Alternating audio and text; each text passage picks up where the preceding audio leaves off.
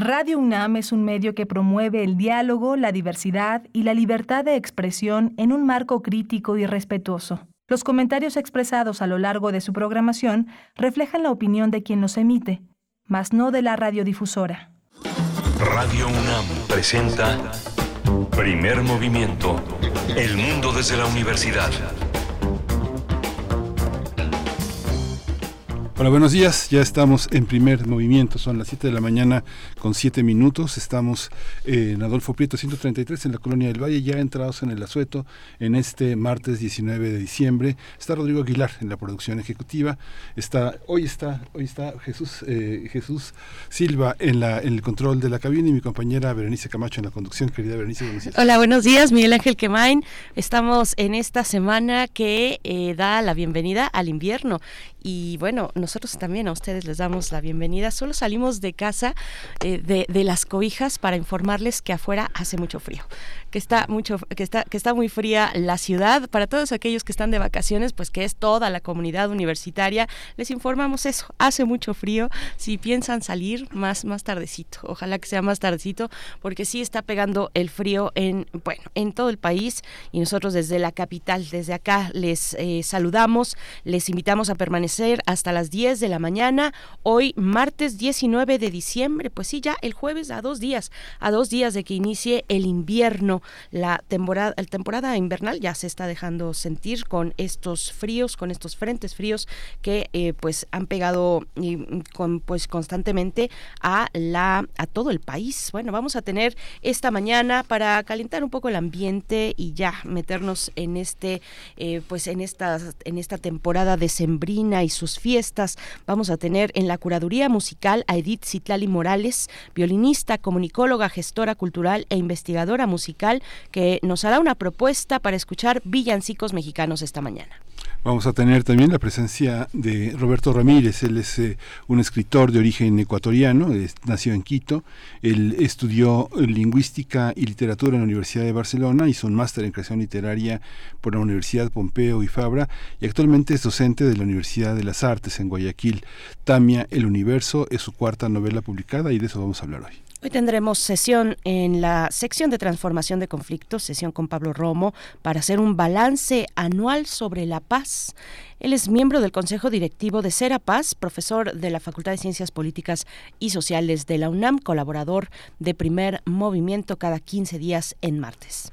Vamos a tener también la denuncia contra 19 gobiernos locales que han permitido eventos publicitarios navideños que violentan el interés superior de la infancia. Vamos a hablar con el coordinador jurídico en el Poder del Consumidor, él es Javier Zúñiga. Se aplaza la discusión eh, en el Congreso sobre el retraso, bueno, la, discusión sobre la reducción de la jornada laboral a 40 horas semanales. La, también hablaremos de la llamada ley Silla. Vamos a hablar de este retraso, este retraso en la discusión y aprobación de esta ley y de estos, eh, pues estas propuestas en torno a la materia laboral. Vamos a conversar con Saúl Escobar Toledo, profesor de Estudios Históricos de Lina, presidente de la Junta de Gobierno del Instituto de Estudios sobre Rafael Galván Vamos a tener también la poesía necesaria en voz de Berenice Camacho el día de hoy. Y en la mesa del día hablaremos de la regulación de la inteligencia artificial, la IA, y la primera ley de inteligencia artificial que fue aprobada por la Unión Europea. Estaremos con dos especialistas, Javier Juárez Mojica, ingeniero en electrónica y comunicaciones por el Tecnológico de Monterrey, ahí también es maestro en tecnología de la información y administración, en realidad ahí por el ITAM, con especialidad en redes y sistemas de información para las empresas en la Escuela Nacional Superior Superior de Telecomunicaciones de Bretaña en Francia. Y bueno, también estaremos con Eric Huesca, físico de la UNAM, doctor en inteligencia artificial por la Universidad de California en Berkeley. Actualmente es presidente de la Fundación del Conocimiento y la Cultura Digital. Y bueno, ambos especialistas estarán con nosotros para hablar de esta primera ley de, de inteligencia artificial que ha sido ya aprobada para la Unión Europea. Es un tema interesante que les invitamos a, escuchar en esta mañana hacia la última hora en la mesa del día. También les invitamos a participar con sus comentarios esta mañana en redes sociales. Si no tienen los dedos congelados, bueno, pues envíenos, envíen sus comentarios a nuestras redes en las plataformas sociodigitales arroba P Movimiento en X y Primer Movimiento en Facebook. Bueno, pues ahí los contenidos de esta mañana, 7 con 11 minutos. Vamos con Edith Citlali Morales. Curadores musicales de primer movimiento. Querida Edith Citlali Morales, te damos una calurosa bienvenida. Hace falta el calorcito de la radio y de la música para eh, pues eh, llevar, hacer llevaderos estos días invernales. ¿Cómo estás? Buenos días, bienvenida. Hola, hola, Berenice, Miguel Ángel. Muy buenos y fríos días. Miguel Ángel, buen día. Pues así es, muchas gracias, queridos amigos. Los saludo como siempre, también con cariño a ustedes y a todo el auditorio que escucha Primer Movimiento, ya ando por acá, para platicar un poquito de música, contarles cómo quedó nuestra última curaduría de este 2023, qué rápido se pasó el año. Y bueno, pues ya bien entrados en diciembre, con este frío, las posadas, el ambiente navideño, los foquitos, el olor a ponche, pues sí, les traigo villancicos. Estas melodías y así como, como el nacimiento y las flores de Nochebuena, pues no faltan en esta época. Estas melodías las encontramos en muchos países, en muchos idiomas y por supuesto aquí en México tenemos nuestros cánticos especiales y particulares para conmemorar estas fechas. Así que hoy les traigo una selección de cinco villancicos mexicanos que espero que disfruten y canten todos. Vamos a empezar esta mañana con uno de mis grupos favoritos y también favorito de muchos de ustedes de nuestros radioescuchas, con los hermanos Rincón. En su disco volumen 6, uno de portada verde, recordarán de estos discos de acetato de 33 revoluciones, está incluida una canción titulada Mira qué preciosa estrella. Ya en este siglo los Rincón hicieron nuevas grabaciones y entonces encontramos la misma pieza con el nombre Navidad, Navidad. Como yo les traigo la versión de los 80, entonces es Mira qué preciosa estrella. Disfruto mucho de los contrapuntos que hay entre la voz grave de los varones con el timbre dulce de las mujeres, que a final de cuentas pues viene siendo la voz principal. Espero que les guste. Después revisitaremos otro disco más o menos de la misma época y del mismo estilo. Nos vamos con Oscar Chávez y la pieza Zagales Pastores. Yo recuerdo esta melodía de un ejemplar titulado Navidad Popular Mexicana, por supuesto, con Oscar Chávez a la cabeza participaba un coro de niños y por ahí en alguna canción también grabó Amparo Ochoa. De este disco les digo, escogí Zagales Pastores, la van a recordar. Un poco más tarde nos vamos con una bellísima canción del maestro Gabilondo Soler Cricri, esta melodía navideña que lleva por nombre Ojitos de Cascabel. Y si me lo permiten, veré, Miguel Ángel, esta pieza tiene una dedicatoria muy especial para nuestro querido Rodrigo Aguilar, el productor de Primer Movimiento. Sé que hay una historia especial detrás de esta canción, eh, así que con todo nuestro cariño va para ti. Ahí les encargo al resto del equipo que me cuenten si la baila y la canta allá en la cabina. Nosotros te decimos, pero por el momento te envía su, su cariño y agradecimiento también, querida Edith. Ah, muy bien. Un abrazote. Y bueno, para completar esta lista viajaremos musicalmente a dos estados más de la República, primero a Veracruz para bailar, cantar y pedir el aguinaldo con la rama, con este son tan tradicional del folclor jarocho. Y para finalizar, pues nos vamos a Michoacán de la mano del maestro Miguel Bernal Jiménez, con una de, con una de sus partituras más conocidas, precisamente que se canta en estas fechas, por el Valle de Rosas escogí la interpretación del maestro Fernando de la Mora. Es una pieza muy hermosa. No es una melodía tan brillante o festiva, es más bien una especie de arrullo para, para el niño Jesús. Bueno, pues aquí está, queridas y queridos amigos, esta selección, un viaje musical muy rápido, muy breve, por algunos villancicos de nuestro país y que espero que disfruten mucho. Y pues antes de despedirme, quiero agradecerles, ver a Miguel Ángel y a todo el equipo de Primer Movimiento este año, este 2023 de colaboración con ustedes.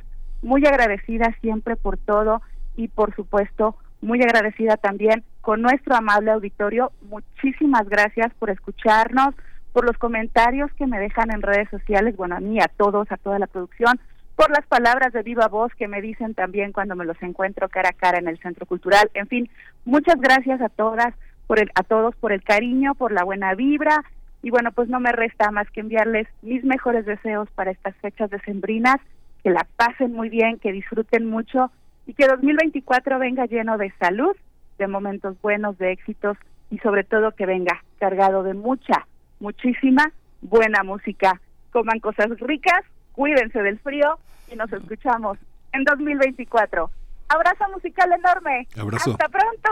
Hasta pronto, querida Edith Citlali Morales. Y solo, bueno, déjanos decirte que también eh, el agradecimiento es, es de esta parte, de, de la parte del equipo, eh, por, porque, por este esfuerzo que haces de manera semanal con nosotros para la audiencia de primer movimiento. Eh, pues qué, qué privilegio poder escuchar estas selecciones, esta curaduría que está realizada con mucho cariño, con mucho compromiso. Te deseamos lo mejor. Y sí, qué bueno, es una buena noticia noticia ese hasta, hasta el 2024, esa posibilidad de reencontrarnos. Gracias por, por dejar abierta esa puerta, querida Edith Citlali Morales. Y bueno, nos escuchamos luego de este fin de año, ya pasadas las vacaciones. Nos quedamos con esta propuesta musical, querida. Hasta pronto, un abrazo para ti. Vamos con música. Mira qué preciosa estrella. Es la primera propuesta de um, Valentín Rincón y, bueno, los hermanos Rincón.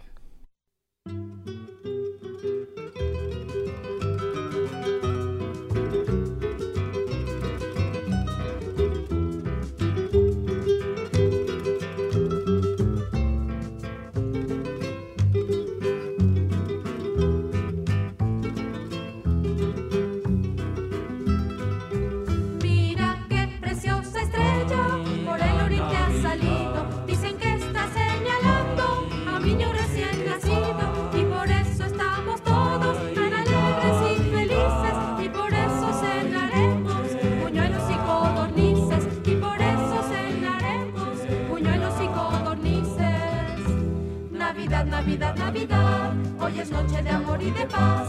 Todos juntos queremos estar al calor del hogar. Todos juntos queremos estar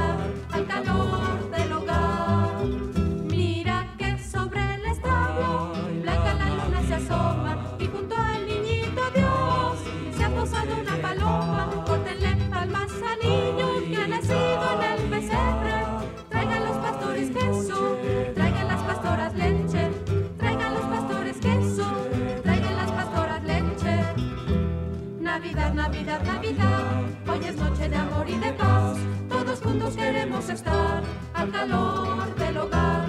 Todos juntos queremos estar al calor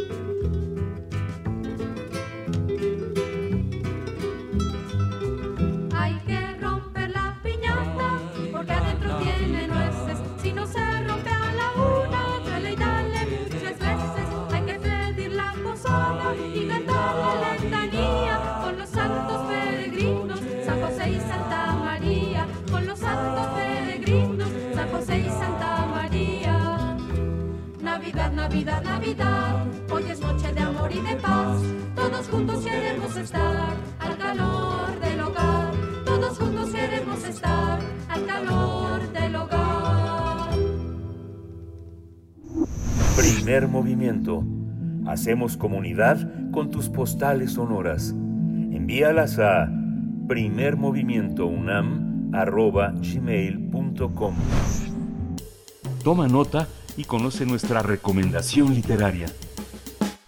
Tamia, el universo, es el libro de Roberto Ramírez que está inserto en la tradición de la novela latinoamericana sobre un dictador. Sin embargo, altera hechos, lugares y personajes que en el mundo conocemos, pero lo hace con la intención de recordarnos que en la literatura existe la posibilidad de modificar la historia. De esta manera, el escritor muestra distintos escenarios sobre hechos que hubieran sucedido si la decisión fuera otra. Así que narra la historia de Tamia Torres, quien es escritora, la más promisoria del Ecuador. Nació en 1982, es huérfana de la dictadura de Juan Martín Silva, lo que determinó su escritura y su vida. Mientras crece su prestigio en el mundo entre sus lectores, a la vez aumenta también el asombro de descubrir sus novelas. El escritor Roberto Ramírez es una de las voces nuevas en Ecuador, con mayor resonancia en el continente y ha publicado en su país, México y también en Colombia. Algunas de sus novelas son La Ruta de las Imprentas o No Somos tu clase de gente, que ganó el Premio Nacional de Literatura Aurelio Espinosa Polit y Evangelio del Detective Formidable. Pues vamos a conversar sobre este libro y está ya en la línea Roberto Ramírez, él es ecuatoriano, doctor en estudios lingüísticos y literarios por la Universidad de Barcelona y hizo un máster también de creación literaria en la Universidad Pompeo y Fabra. Actualmente es docente en la Universidad de las Artes en Guayaquil. Bienvenido, Roberto Ramírez, buenos días. Ah, buenos días, eh, ¿cómo les va? Espero que esté todo bien por allá por México. Gracias Roberto, todo muy bien por acá con mucho frío en realidad. Te, saludamos con mucho gusto eh, luego de haber eh, leído tu, novela Tania, El Universo. Eh, cuéntanos, Tamia, El Universo, cuéntanos, cuéntanos, esta novela responde a la pregunta de qué hubiera pasado si va por ahí. Mm, dinos, en, ¿cómo, ¿cómo fue elaborada? ¿Qué es lo que estabas pensando con esta novela? Ah, sí, bueno, partir como de, esa pregunta, o sea, ¿qué habría pasado con la, la, la, historia de la literatura latinoamericana, sobre todo a partir de la segunda mitad del siglo XX, si la historia, o sea, la historia con H mayúscula hubiese sido diferente? Entonces, al plantearme esa pregunta, me, me tocó, digamos, crear un una historia nueva a, partir de un, del cambio de un acontecimiento específico en, creo que era en los 60 entonces la, la, la Unión Soviética va teniendo más, más supremacía, más poder en, en el plano geopolítico que Estados Unidos. Entonces, como saben, acá más bien fue la influencia de Estados Unidos, Plan Cóndor, pero aquí es al revés, empieza a tener más poder la Unión Soviética y eso hace que cambie nuestra historia y por lo tanto cambia nuestra literatura. Y fue eh, entonces me fui metiendo con todas las literaturas de, Latinoamérica, con la de México también, de hecho.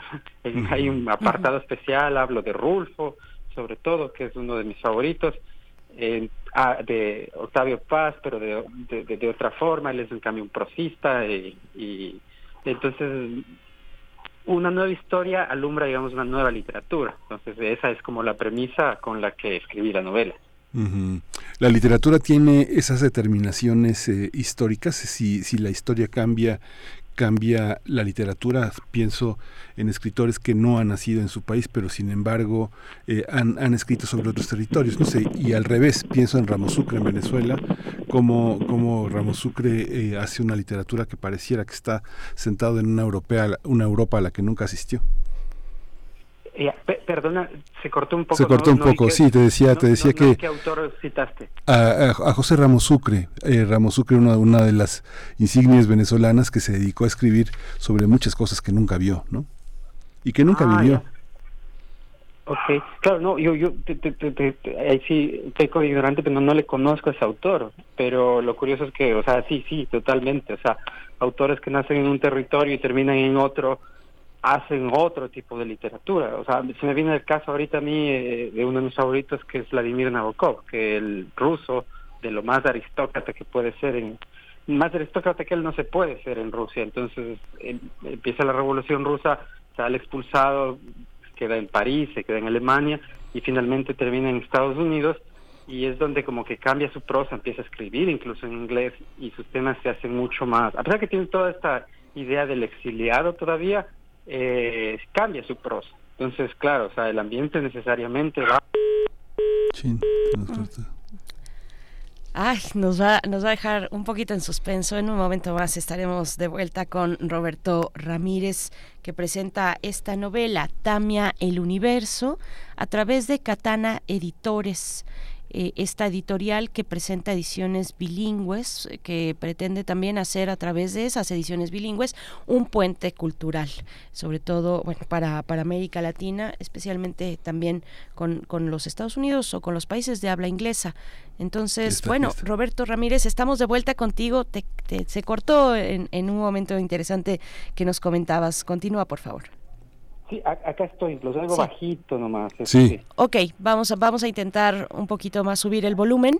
Nosotros te escuchamos bien, Roberto, cuéntanos. Ya, eh, sí, estaba hablando de, de, esta cuestión de que finalmente la historia y el ambiente terminan modificando los productos artísticos. eh, como por ejemplo con, con Vladimir Nabokov. Vladimir Nabokov eh, es un ruso exiliado, eh, sale por la revolución rusa de su país, termina en París, en Alemania y después en Estados Unidos, donde ahí no solo cambia, deja de escribir en, deja de escribir en, en ruso, sino que ya empieza a escribir en inglés y sus temas se hacen mucho más eh, eh, americanos, por decirlo de alguna forma. ¿sí? Ahí sale su Lolita, eh, la verdadera vida de Sebastian Knight, entonces sí, totalmente. O sea, el, la historia va a modificar el curso de los objetos artísticos, por decirlo de alguna forma.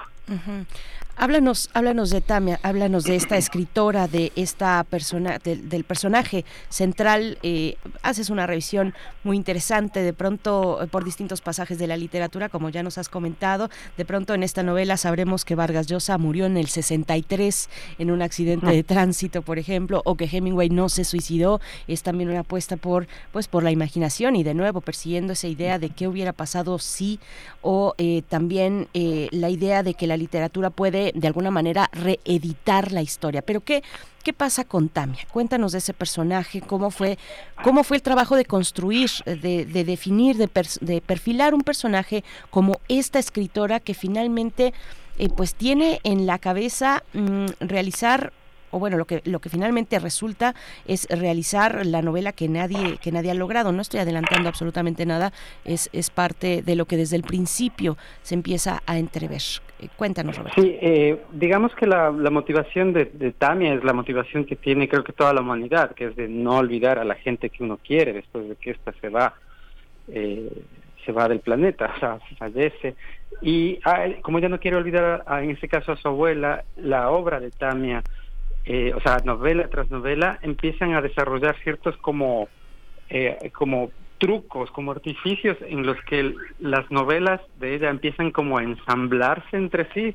Yo le pongo ahí en mismo la novela, pongo como ejemplo este robot de estos dibujitos japoneses, Voltron, que son robots pequeños que se ensamblan y se hacen más grandes, o como los Power Rangers, se me viene ahorita a la mente. Eh, se ensamblan así las novelas, que empiezan a salir más o menos desde el 2013 hasta el 2065. Entonces la novela va desde el presente hacia el futuro. Y se empiezan a ensamblar y se empiezan a hacer más grandes y el objeto como artístico empieza a hacerse mucho más eh, universal, monumental. Eh, todo como para tratar de que no la gente no caiga en el olvido. Pero en ese, en ese afán de hacer la obra más grande, es como que la obra empieza la obra de Tami empieza a absorber las otras obras, las obras que ya existen en esa historia, entonces absorbe las de Rulfo, en este caso de México, las de Octavio Paz. Octavio Paz en este caso fue un autor de novelas policiales post-mortem, lo descubren después que él fallece. Rulfo, en cambio, eh, no dejó de escribir, que fue lo opuesto de lo que hizo, ¿no? Dos libros y chao, en cambio acá no deja de escribir empieza a escribir cosas malas, que es similar al, proceso ficcional que hago para otro autor ecuatoriano que, que sí es real, eh, que se llama Pablo Palacio.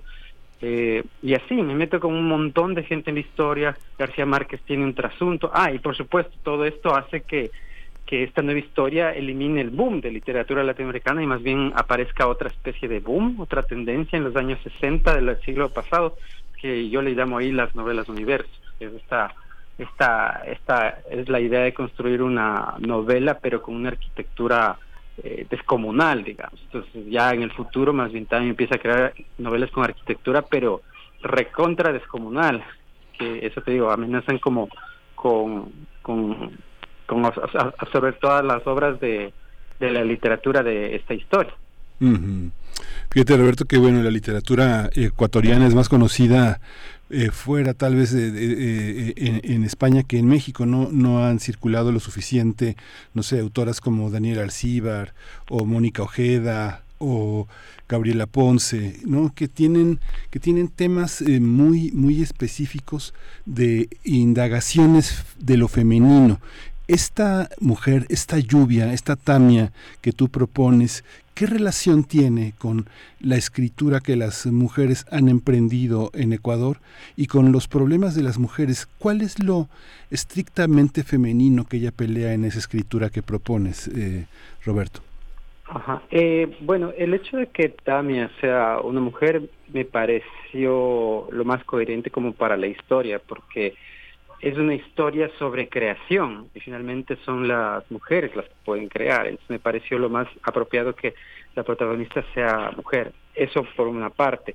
De ahí, eh, Tamia, o sea, se enfrenta eh, con, los problemas que generalmente las mujeres tienen a diario, que o sea, esta cuestión del machismo, el machismo en la literatura, además, ella se enfrenta y, tiene que darse la, duro con un montón de gente que pues la hace de menos al inicio por solo ser, por solo presentar, digamos, lo que la gente considera como unas novelitas escritas por esta escritorcita, así como que la tratan de menos al inicio, desde entrada de la novela, pero a, medida que avanza la, la, obra, ella va escribiendo una obra que va, eso te digo, a absorber las novelas de todos y de todas. Entonces, les da, les da durísimo en la cara, ¿no? Y, y finalmente, eh, con respecto a la, a la, pregunta que me hiciste, eh, la verdad no, no, no, no marca ninguna relación con estas autoras, o sea, hay una especie como de eh, reflector sobre las mujeres ecuatorianas, las escritoras ecuatorianas, perdón, que han tenido la oportunidad de ser publicadas, precisamente las tres que mencionas, si no me equivoco, están publicadas por una editorial española, que es Catacana. No, perdón, Catacana es la mía acá en México. Eh, Candaya, ya, son nombres parecidos, Candaya. Entonces, eh, claro, eh, digamos, eh, esta editorial tiene esa tendencia y le ha ido muy bien, eh, pero no, no, no guarda ninguna, ninguna relación. Más bien, lo mío era, era una cuestión de querer hablar de esos temas, entonces preferí que sea una escritora porque es capaz de crear, digamos, vida, porque esta la, la, vida, la, la, obra que ella crea es, vida de alguna forma. Roberto, me, me, me, gustó también y me llama la atención esta manera, el tratamiento que, que da la novela a, al gremio periodístico. Al, al periodismo cultural, eh, son periodistas, pues la mayoría terribles, ¿no? Eh, planos eh, en esta historia, cuando entrevistan a Tamia eh, por alguna de sus obras, bueno, pues resulta un fiasco de ambas partes, ¿no? No hay una, una, un entendimiento. Cuéntanos un poco pero no en todos los casos, no en todos los casos. Cuéntanos un poco de esa relación que ves, que observas de dentro de tu novela, pero también en, en, el mundo de carne y hueso que nos tocó habitar, eh, sobre el, el, periodismo, la, la, prensa, pues, y, y, y, la literatura de ficción. Ya, eh, a ver, en este caso sí, la, la novela empieza de hecho con una entrevista que le hacen a Tamia. Y Sí, por ahí, ahí al inicio, ahí como que en la novela empieza con esta especie de, de boom, empiezan a notar a Tamia eh, socialmente y claro, le hacen entrevistas, pero eh, no se trata tanto, al menos desde mi forma de ver, como de, de, que son periodistas que hacen mal su labor, sino que Tamia tiene como una especie de una profunda insatisfacción con todo. Entonces, eh, y tiene justamente, y eso es algo de lo que ella lucha en, la novela, y eso es de lo que también habla la novela, que es la soledad. Entonces ella lucha muchísimo con la idea de querer relacionarse con la gente, pero no poder hacerlo. Entonces, eso le, pasa también con, con los periodistas. Hay periodistas que son unos mejores que otros, después ella misma va a decir, a medida que avanza la novela, van a, va, a tener mejores entrevistas que le parecen mucho más interesantes que otras. Pero claro, al inicio de la novela era página 1, página 2, prácticamente era súper necesario que ella más bien se sienta incómoda, insatisfecha y eso me eh, para eso me valí no solo del, del evento al que él asiste al inicio, sino de la primera entrevista que le hacen, porque sale de la entrevista totalmente decepcionada y se va a este otro evento que es la presentación de un libro donde hace donde hace eh, por completo el ridículo y nada era era era necesario. De ahí a mí me llevo muy bien con algunos periodistas acá acá en Ecuador sobre todo y más bien me parece que hacen una labor muy valiosa porque finalmente ellos son los que que ayudan a que se visibilicen las obras eh, entonces más bien mis, mis, saludos para ellos. Acá en, Ecuador hay un periodista que me que siempre lee mis obras y las comenta que es Damián de la Torre entonces más bien ojalá algún rato a él lo pueda incluir en alguna obra. Hay una, hay una, hay una parte, Roberto, no sé, cuando uno ve en las facultades, en el mundo académico, cuando la gente se titula, llegan a titularse en distintas universidades, en la nuestra, en la UNAM, gente con una novela o con una crónica o con un reportaje. Generalmente los académicos tienen muchos problemas porque generalmente la, valoración tiene que ver con por qué no hiciste esto o por qué no hiciste lo otro. En el caso, en el caso del periodismo que está alrededor de la literatura, eh, al margen un poco de esta cuestión anecdótica de cómo se relaciona la autora con la literatura, ¿Cómo, cómo, ¿Qué representa simbólicamente esta atención de la prensa? De alguna manera, los periodistas que le colocas ahí son portavoces de un mundo que tiene una literatura establecida en su cabeza, ¿no? Este, le pregunta unas cosas eh, de las que ella les dice sobre todo lo que tiene que ver con el lugar común, con el estigma, con el prejuicio, con, ¿Es, ¿Es, así en la vida de un escritor, de un verdadero escritor, enfrentarse al lugar común de su época para destruirlo? No, no, no, para nada. No, no, para nada. Más bien, o sea, bueno, tú sabes, hay gente que que hace mejor su trabajo que otro, pero claro, lo que yo presento ahí es más bien una idea de la de la los personajes, en este caso los periodistas culturales me, me prestan una herramienta para que uno o por un lado me la pongan de mal humor a Tamia o dos, me la pongan de buen humor, dependiendo de lo que yo necesite. Entonces al principio, cuando casi nadie apuesta por Tamia, más bien necesito que haya confrontación. Es un truco narrativo, digamos. Necesito que haya confrontación, entonces ahí los periodistas, me, mis periodistas, ¿no? Me, me prestan esta herramienta. Pero a medida que avanza la novela y ella empieza a ser como más reconocida, eh, pues los periodistas que van apareciendo la ponen en un lugar mejor, porque necesito que ella esté en ciertos, en ciertos humores. Entonces luego hay una entrevista, incluso hay, hay un periodista que hace hacia mitad de la novela, quizá más, que se que incluso lo nombré como un como una persona literal, es una persona que habla en, un disco de Pink Floyd. Eh, o sea, a ese, a ese nivel de cariño le voy poniendo. Entonces, eh, más bien, más bien me, me, ayudan, me ayudan narrativamente a que la historia progrese en este caso. Y de ahí, bueno, si, si lo evalúo, más bien la novela eh, habla muchísimo más de, obviamente, de, de, literatura, de soledad, más que, digamos, de, de periodismo, periodismo cultural. Entonces, lo uso como una herramienta. Sí, Roberto, pues eh, eh, estamos acercándonos al cierre. Quisiera eh, que nos comentaras dos, dos cosas. Una, ya que estamos al cierre, vamos al inicio, que es la música. Es una novela que desde el primer momento nos propone escuchar una lista musical que se escanea con un código QR, está en las primeras páginas de, del libro, de hecho antes de que inicie la historia, y, eh, y nos dice, este libro fue, eh, esta novela fue escrita bajo el influjo de la música. Cuéntanos de, de esta parte y otra, la edición que nosotros tenemos es de Catana Editores que presenta ediciones bilingües. Háblanos de eso, de la importancia de tener, de acercarse, al menos en este caso, un, un escritor como tú, eh, acercarse al público, al público mexicano o tener otros horizontes de, de público lector para ti. A ver, eh, sí, o sea, eh, para mí desde niño, desde pequeñito, la como el arte más primordial, básico y cercano que he tenido siempre fue la música. Entonces casi no hacía nunca nada sin música. De hecho, eh, es vital. Y ya como para mi proceso de escritura es, imprescindible. Siempre eh, como que escucho música que me vaya a como a transportar o a poner un cierto ánimo en el ánimo de lo que tengo que escribir. Entonces, la música, el código QR que aparece ahí al inicio, que de hecho fue una brillante idea de mi editor ahí en, en Catacana, eh, él propuso poner esa, esa, esa playlist con, con el código QR y la música que usé ahí era música con la que yo escribí. O sea, fueron seis meses más o menos de escritura y casi un año de correcciones con los que estaba escuchando en loop una y otra vez ese, playlist. Y si ves, es un playlist poco más bien del tipo melancólico. Sí, bastante. Entonces, sí, entonces eso es lo que yo necesitaba, es como ese humor. Entonces a mí la música sí me transporta y me pone en ese humor. Y normalmente todo lo que yo he escrito eh, tiene esa, esa impronta, o sea, de, de ayudarme de la música. Entonces a mí me parece inconcebible escribir sin música. Todas mis novelas las he escrito con música, algunas tienen, digamos, por decirlo de alguna forma, como soundtrack oficial y otras no. Entonces, imposible escribir su música.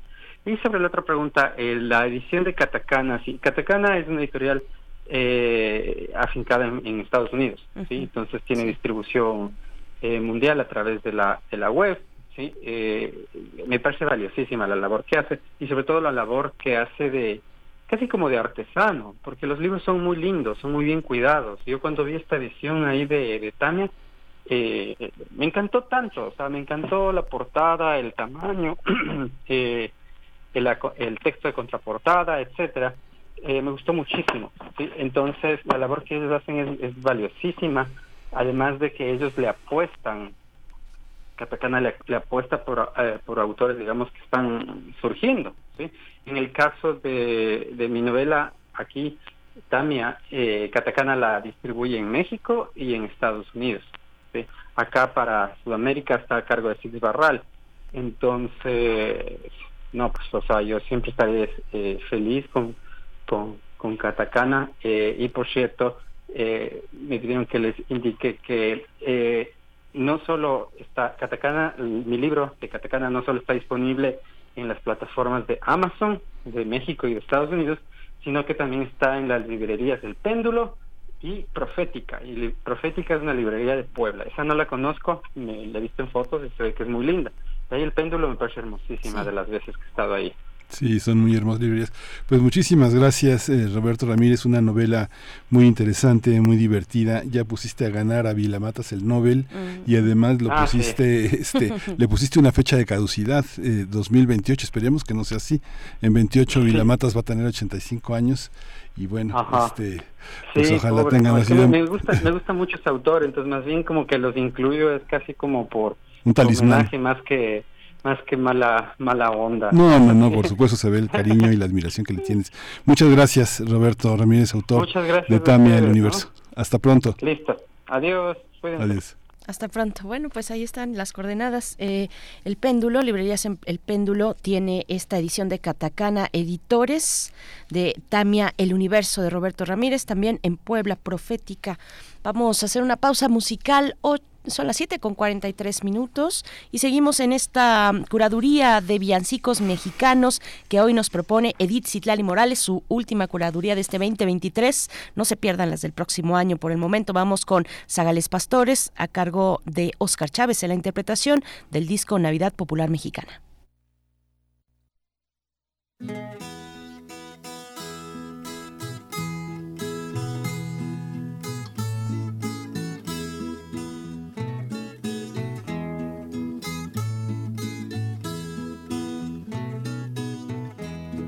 Zagales pastores, venid a adorar al Rey de los cielos que ha nacido ya, al Rey de los cielos que ha nacido ya.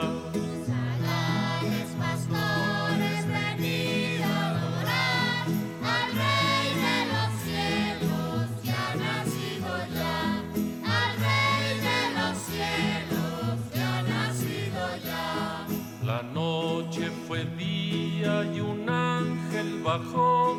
y andando entre nubes así nos habló y andando entre nubes así nos habló.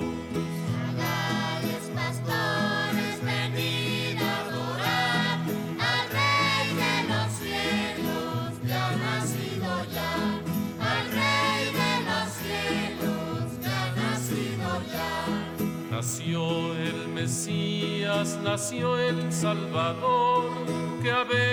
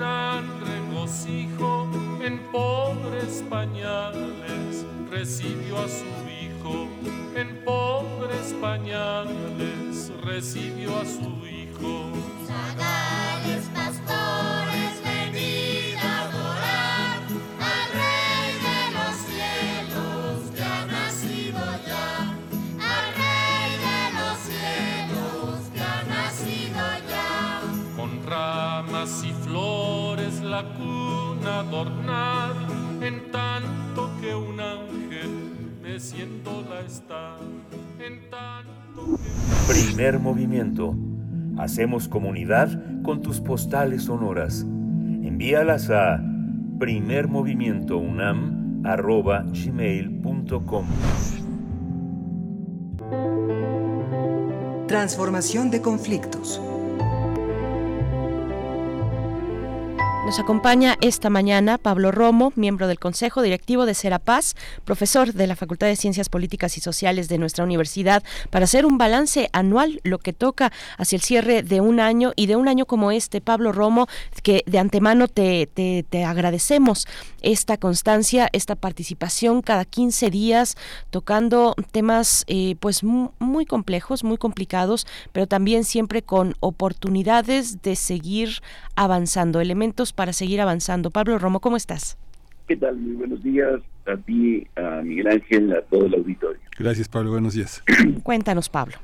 Pues mira, yo creo que ciertamente es eh, aún eh, pronto hacer un balance del 2023, sin embargo, dadas las fechas en las que nos encontramos, eh, parece que es preciso al menos una aproximación señalando cuáles serían o cuáles son los puntos a tener eh, en cuenta en nuestro retrovisor de lo que ha sido el 2023 en temas de construcción de paz y temas eh, de búsqueda de acciones para una paz, un mejoramiento de la paz positiva y cómo reducir las acciones de violencia.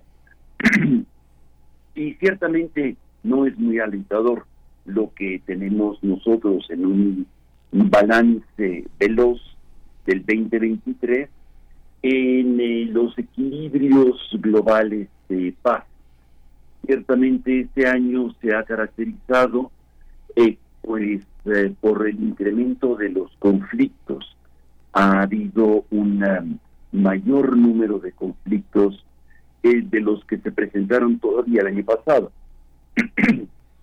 si bien en muchos países ha mejorado lo que hemos denominado siempre como la paz positiva, es decir, es la medida que, que viene de Galton, que representa instituciones, estructuras que crean y sostienen eh, una sociedad más eh, equitativa, más justa, menos violenta en sí misma.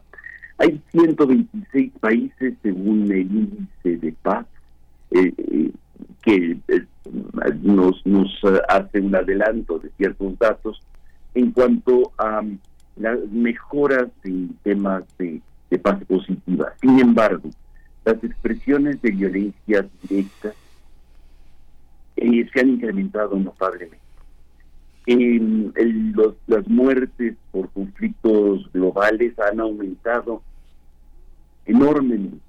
Hasta junio del, de este, del presente eh, era 96%, es decir, casi se había duplicado con respecto al mismo periodo del año anterior. Eh, cerca de un cuarto de millón de personas han muerto en eh, conflictos armados en el mundo.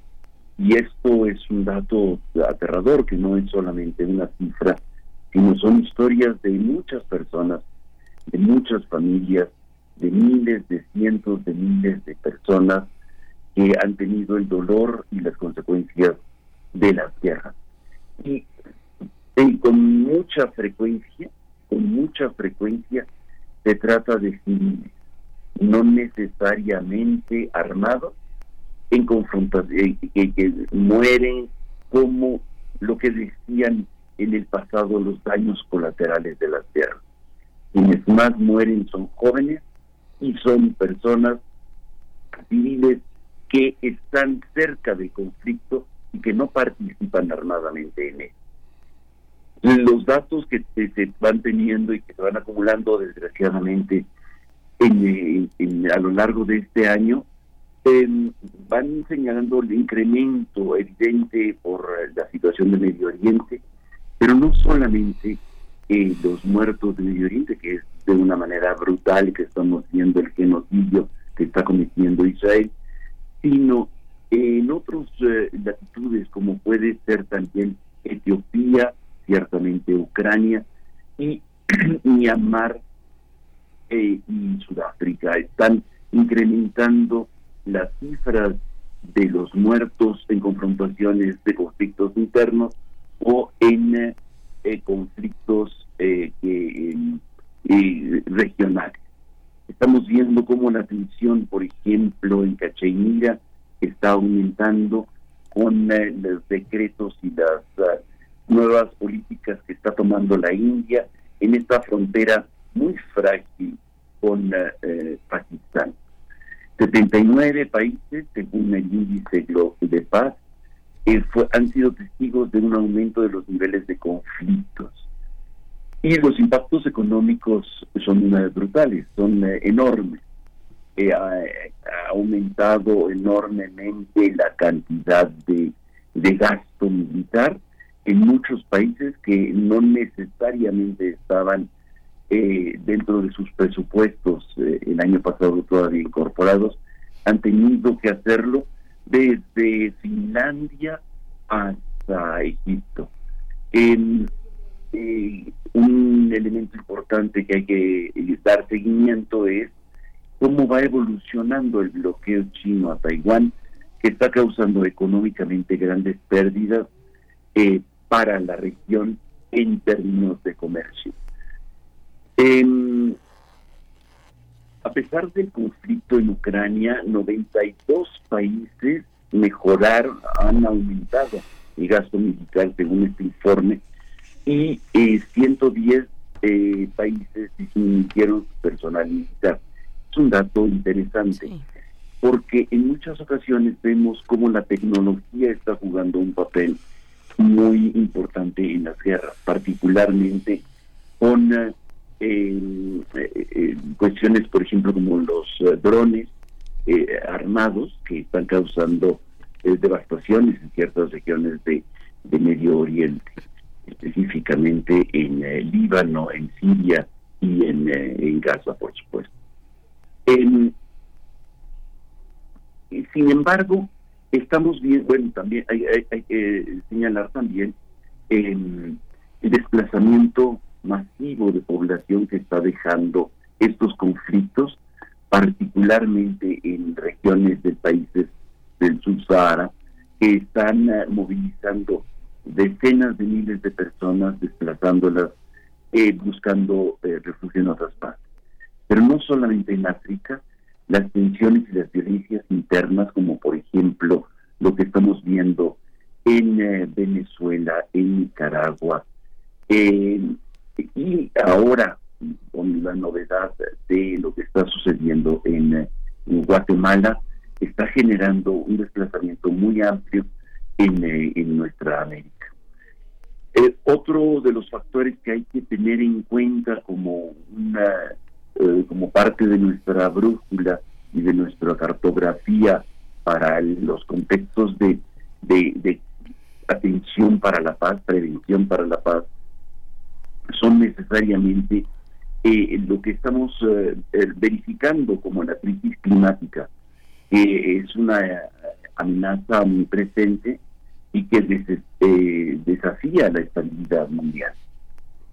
Los desastres naturales, las migraciones forzadas y la competencia por recursos escasos en contextos de cambio climático ha exacerbado las tensiones de varias naciones. De hecho, lo acabamos de ver en Dubái con eh, la COP eh, en su última versión y cómo los países insulares están urgiendo no solamente un incremento en la en el eh, presupuesto para eh, proteger estos países, sino fundamentalmente a tomar medidas mucho más, más radicales en orden a bajar eh, los niveles de carbón. Ciertamente ha habido avances en cuanto a la conciencia ambiental con estas firmas que hemos visto, sin embargo, no es suficiente. Este año que era llamado para, para hacer un año de, inteligencia artificial, se ha convertido en un año eh, desgraciadamente de, de crecimiento de la paz en muchos aspectos y gran temor y decisión por parte de la población en general mundial de las instancias internacionales y multilaterales para poder generar suficiente presión en países beligerantes para que desistan de sus acciones. Hoy, ciertamente, tenemos como brújula todavía, más bien como horizonte de futuro, el, em, la agenda eh, la agenda 2023 2030 para el desarrollo sostenible que nos presentan los objetivos de desarrollo eh, hacia el futuro como un deseo que evidentemente no vamos a lograr eh, llegar como cabalmente como lo presentó en Naciones Unidas. Sin embargo, puede ser un, eh, un eje en el cual muchos de nosotras y de nosotros eh, tengamos como presente en función, en orden a la construcción de la paz. La paz atraviesa necesariamente por un desarrollo sostenible y es indispensable conocer estas rutas que nos pueden ayudar eh, globalmente y como país para mejorar. Quiero concluir mi comentario teniendo una mirada sobre todo desde México hacia Guatemala, que se acercan tiempos complicados, sobre todo si persiste la, eh, eh, la obstinación de golpear y no dejar que la democracia pueda dar un paso adelante en Guatemala para que tome posesión el, el presidente electo que hace unos meses fue electo. Hay que estar muy atento de, Guatemala, sobre todo para no repetir historias del pasado y cómo fortalecer nuestra nuestra relación con países tan cercanos, tan hermanos como es Guatemala. Concluyamos esta reflexión de este balance de, de la paz, eh, teniendo eh, los eh, objetivos del desarrollo sostenible como un parámetro en el que hay que buscar alcanzarlos. Sea este, este tiempo de descanso, un tiempo de reflexión para ver cómo nos involucramos más en temas de paz. Por supuesto, Pablo Romo. Pues eh, muchísimas gracias, Pablo Roma. Es un balance, es un balance muy importante que tendremos que continuar punto por punto eh, asociado a lo que pase en 2024. Muchísimas gracias. Feliz año. Nos encontramos en 2024. Pues mucha suerte y que la pases muy bien. Muchísimas gracias. Que estén muy bien. Saludos a ustedes, al auditorio. Gracias, hasta pronto Pablo Romo, hasta el próximo año y gracias de nuevo por este acompañamiento quincenal para repensar, para seguir caminando hacia ese objetivo que es la paz en las sociedades. Gracias, feliz año Pablo Romo. 7 con 59 minutos, vamos a la pausa de la hora y volvemos. Ustedes están escuchando Primer Movimiento.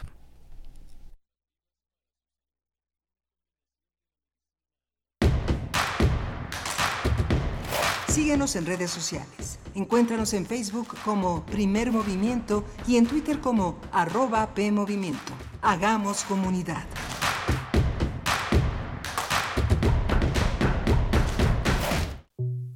Hoy sabemos que nuestra salud es primordial. En Hipócrates 2.0 abordamos temas sobre medicina e investigación para tomar mejores decisiones y mantenernos en equilibrio con nuestro cuerpo y nuestras emociones. Escúchanos todos los martes a las 18 horas por el 96.1 de FM. Hipócrates 2.0 en Radio UNAM. Experiencia sonora.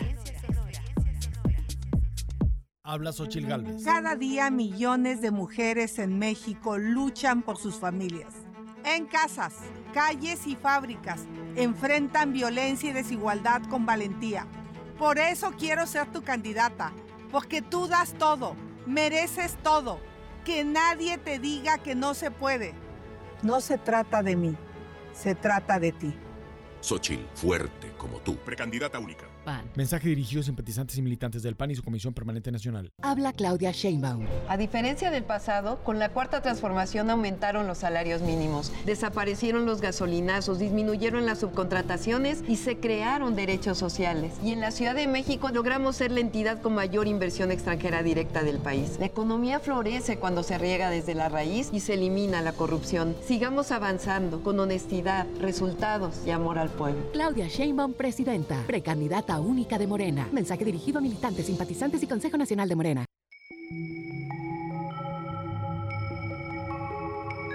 Las voces de la ciencia iberoamericana reunidas en un mismo espacio. La ciencia que somos. Ciencia y tecnología en México e Iberoamérica. Viernes a las 10 horas por el 96.1 de FM. Radio UNAM. Experiencia sonora. Habla Xochil Gálvez. Cada día millones de mujeres en México luchan por sus familias. En casas, calles y fábricas enfrentan violencia y desigualdad con valentía. Por eso quiero ser tu candidata, porque tú das todo, mereces todo. Que nadie te diga que no se puede. No se trata de mí, se trata de ti. Xochil, fuerte como tú. Precandidata única. PRI, propaganda dirigida a militantes y simpatizantes del PRI. Con los votos de los diputados federales y senadores del Partido Verde, se logró la mayoría para aprobar la reforma constitucional que garantiza que los programas sociales del presidente López Obrador sean un derecho permanente. Y año tras año, los diputados del Verde votan para otorgar recursos suficientes para la pensión universal de adultos mayores, el apoyo económico del programa Jóvenes Construyendo el Futuro, las becas bienestar para todas las familias con hijos en educación básica y la beca universal para estudiantes de preparatoria. La 4T también es verde. Partido Verde. Para ti, ¿cuáles serían las 52 películas infaltables para un conocedor de cine? 52 por 24. Una reseña a la semana, todas las semanas. Martes a las 10.30 horas por el 96.1 de FM. Radio UNAM. Experiencia sonora. Habla Claudia Sheinbaum. El sueño de la transformación es que cada familia mexicana viva dignamente, con bienestar y felicidad. Hoy la transformación ha avanzado en todo México, en una vida mejor para las y los adultos mayores, en cada estudiante que recibe su beca, en cada mujer y hombre que siembra vida. La transformación nos une con caminos, ferrocarriles y vuela alto. Seguiremos avanzando, con honestidad, resultados y amor al pueblo. Claudia Sheinbaum, presidenta, precandidata única de Morena. Mensaje dirigido a militantes, simpatizantes y Consejo Nacional de Morena. Habla Xochil Gálvez. Yo, como millones de mexicanos, vengo desde abajo. Viví la discriminación, la violencia y la pobreza. Por eso quiero ser tu candidata, porque soy fuerte como tú. Por eso voté a favor de los programas sociales. Urge mejorarlos porque son necesarios. La gente sigue fregada. La gente merece más. Tú mereces más. Xochil, fuerte como tú. Precandidata única. PAN. Mensaje dirigido a simpatizantes y militantes del PAN y su Comisión Permanente Nacional. Oye, Beto, dicen los del Canal 19 que los del Partido Violeta quieren cortar medio bosque de la ciudad. No creas mentiras. Si yo vi en las noticias del 8 que es bueno que corten los árboles porque vea chaneques viviendo ahí. Además, en las redes sociales vi enojados a los del Partido Beige y ves que dicen en la tele que esos son los enemigos del pueblo. Yo creo que es bueno. Además, ni es la mitad. Ahí dijeron que son nada más tres quintos. No, hombre, ¿cómo te dejas manipular, Beto? Revisa a quién le conviene que te creas las noticias sin consultar. Consulta lo que veas y compara la información. Ay, Beto, échale coco.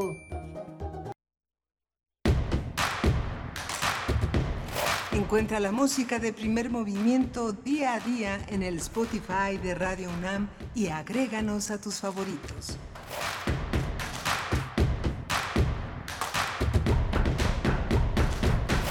Buenos días, ya son las 8 de la mañana con 5 minutos y hoy es martes 19 de diciembre del 2023. En esta mañana fría de casi invierno, faltan un par de días para que llegue el invierno, aunque ya se deja sentir en toda la República Mexicana. En esta mañana les damos la bienvenida a, desde Radio UNAM y también en Radio Nicolaita en el 104.3 en Morelia. Estamos con ustedes de 8 a 9 de la mañana, la verdad sí, soportando este frío intenso, invernal, hay que abrigarse, mm, pues están bajas las temperaturas, no, no se ha modificado mucho mm, sustancialmente desde la madrugada a este momento. Estamos al menos en Benito Juárez en 6 grados, en 6 grados eh, nos encontramos y bueno, pues saludándoles a ustedes a través de la radio, Radio Pública, con Rodrigo Aguilar en la producción ejecutiva, Violeta Berber en la asistencia de producción y el señor José de Jesús Silva en la operación técnica de la consola, Miguel Ángel Quemain en la conducción. Buenos días, Miguel Ángel, ¿cómo estás? Hola, Berenice, buenos días, buenos días a todos nuestros eh, radioescuchas. Tuvimos una hora interesante, platicamos con Roberto Ramírez, él es un escritor eh, de, Quito, eh, una, una ciudad con una gran actividad artística, literaria, poco conocida entre nosotros, muchos de los autores que circulan allá, no sé, Abdón Uvidia, que ha estado algunas veces aquí entre nosotros, Mónica Ponce, este Mónica Ojeda, Gabriela Ponce, muchos, muchos escritores, y eh, es interesante observar cómo en Tamia el universo es una relación muy semejante a la que guardan los escritores eh, de ese país con la literatura, muy semejante a la que pasa en todo el continente, un continente de muchísimos lectores, Berenice. Sí, muchas veces para conocer escritores, para conocer la producción eh, literaria de, de, los países de la región latinoamericana, tiene que atravesar el tamiz de la producción editorial o del mundo editorial de España. Ocurre muy a menudo, muy a menudo eh, es el caso, o me quedé pensando en esta escritora, joven escritora, María Fernanda Ampuero, que eh, también ecuatoriana, no estoy segura si de, ella es de Guayaquil, de Guayaquil, ajá, ella es de Guayaquil. Y mm, pues tuvo que ir a Barcelona para después de ahí hacer el puente hacia hacia nuestro país en este caso no hacia hacia México pero también hacia otros países eh, de, de, la región latinoamericana. Eh, suele pasar eso no sí muy muy fuerte. El desarrollo de la industria editorial ha sido muy precario en en, Sudamérica eh, pocas editoriales, sobre todo públicas, han tenido esa fuerza. En, Ecuador ha sido El Conejo una de las editoriales más, más fuertes, con, casi editando con papel revolución, pero han tenido que llegar otras como Seis Barral, como Planeta, como Grijalbo, y estos grupos editoriales que después encabezó Bertelsmann con esta capacidad de editar a muchísimos autores locales que no salían de lo local a pesar de que estaban editados por los hombres poderosos, los editores poderosos del mundo desarrollado, dicen desarrollado. No se pierdan esta propuesta literaria, no se pierdan Tamia El Universo, que ya se encuentra en librerías de El Péndulo en, en, en Ciudad de México y también nos comentaba el autor que la pueden encontrar en Profética, en Puebla. Bueno, pues ahora que estamos eh, también pensando en los eh, regalos navideños y bueno, vamos a hablar en uno de esos ángulos de, de, estas fechas, de estas fiestas decembrinas, la publicidad eh, también pues se coloca en los primeros planos, en los aparadores y vamos a conversar sobre mm, cómo esa publicidad que se coloca en los eventos navideños puede violentar el interés superior de la infancia. Vamos a conversar en un momento más sobre esta denuncia contra 19 gobiernos locales que han permitido eventos publicitarios navideños que, han tenido ese desenlace, violentar el interés superior de la infancia. Vamos a conversar con Javier Zúñiga, coordinador jurídico en El Poder del Consumidor, que forma parte de la Alianza por la Salud Alimentaria, una serie de organizaciones de la sociedad civil que han puesto eh, su queja recientemente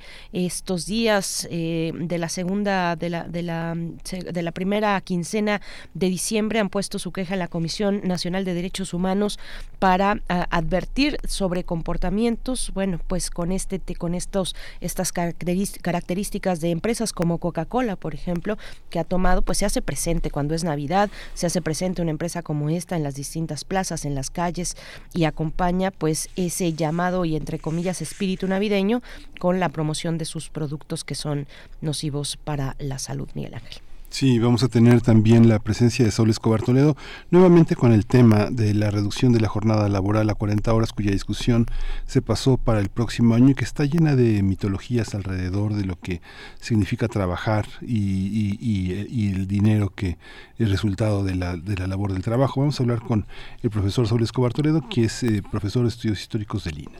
Bien, pues iniciamos entonces los contenidos de esta segunda hora. Son las 8 con 10 minutos. Vamos para allá. Primer movimiento. Hacemos comunidad con tus postales sonoras. Envíalas a primermovimientounam.gmail.com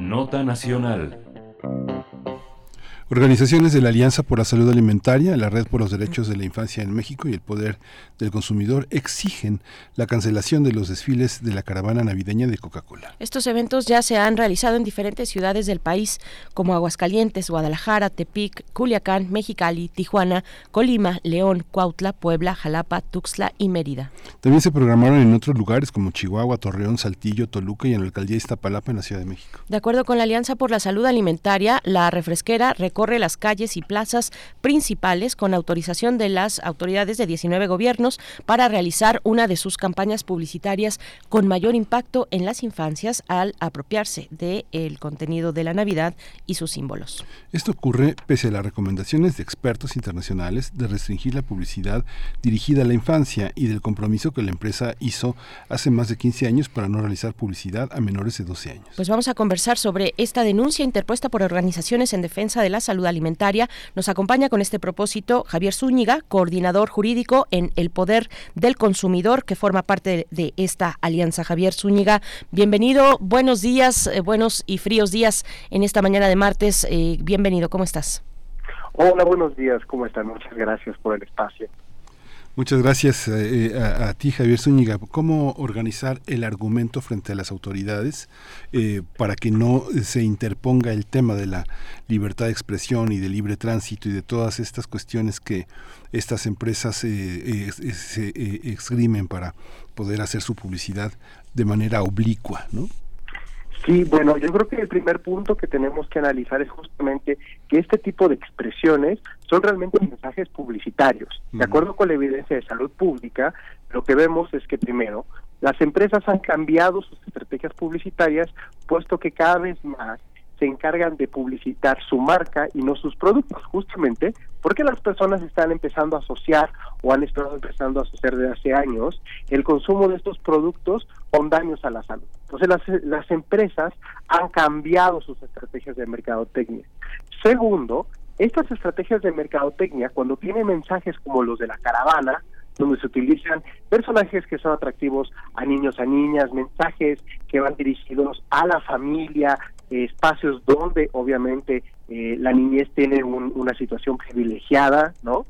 Este tipo de mensajes se catalogan como publicidad dirigida a menores. Y a partir de ahí es que podemos entender que no se trata de mensajes donde las empresas expresen algún sentir, sino de mensajes que buscan influir en el consumo de las personas, principalmente en el de los niños y niñas, eh, para sus productos. Ahora es importante resaltar que de acuerdo con la evidencia de salud pública, este tipo de mensaje lo que hace es, primero, se aprovecha de la inexperiencia de la niña y entonces a partir de eso crea fidelidades de marca. Es decir, los niños y niñas que van a las caravanas, que presencian este tipo de mensajes, crean una afinidad con la marca. Y eso es bastante peligroso porque justamente eh, la niñez empieza a crecer con esto y desarrolla hábitos de consumo que son este, poco saludables para ellos, ¿no? Sí, sí, Javier Zúñiga, cuéntanos un poco de qué se trata esta caravana, de, eh, digamos, en qué parte entra la denuncia hacia los gobiernos locales en estas ciudades que se han presentado, que se ha presentado la caravana. ¿Es parte de los eventos de los propios gobiernos? Eh, ¿Son independientes? ¿Cómo, ¿Cómo se ha dado este acuerdo entre gobiernos y la empresa?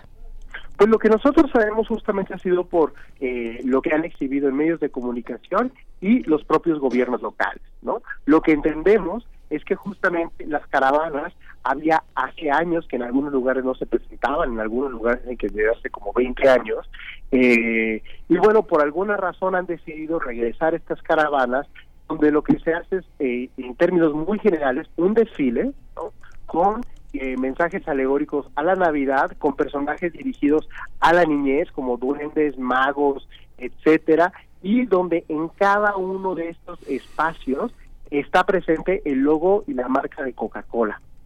Esto, pues obviamente como mencionábamos, se trata de publicidad dirigida a la niñez y lo que entendemos revisando la normativa de cada uno de estos lugares es que no se podrían realizar estos desfiles sin el permiso de las autoridades municipales de cada localidad. Ahora, también es importante mencionar que este, que eh, como se trata de publicidad dirigida a la niñez, ¿no? Eso tendría que estar prohibido. Esto no podría estar dirigido a la niñez. Y esa es la razón por la cual nosotros primero presentamos una queja ante la Comisión de eh, Comisión Nacional de Derechos Humanos, justamente para que investigue estos permisos, para que investigue por qué los propios municipios están otorgando licencias para que se establezca publicidad dirigida a la niñez en espacios públicos y a la par hemos encabezado otro tipo de acciones legales. En aquellos lugares donde todavía no se celebraba la caravana en la semana pasada, se presentaron amparos ¿no? Estamos esperando que se admitan eh, y ver qué resolución se da eh, sobre, sobre estos. Y además, una acción que estamos eh, tratando de llevar a cabo es acudir a un, un, espacio de Naciones Unidas que se llama el Grupo de Empresas y Derechos Humanos. Este grupo de expertos y expertas de Naciones Unidas lo que hace es revisar las actuaciones de las empresas en todo el mundo y determinar si están violentando o no derechos humanos.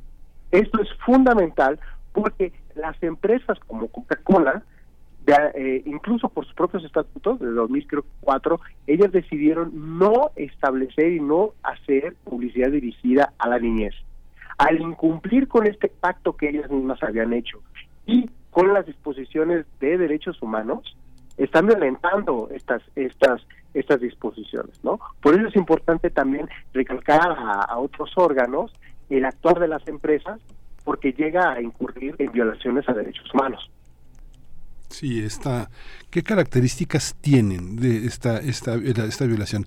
¿Cuáles son los principales temas, digamos, si podemos enumerar cinco temas que cautivan a la infancia y a sus padres para, para, para seguir eh, dócilmente estas campañas y que se justifiquen en este tipo de encuestas que hace que muchas de estas empresas digan que el público lo pide, ¿no?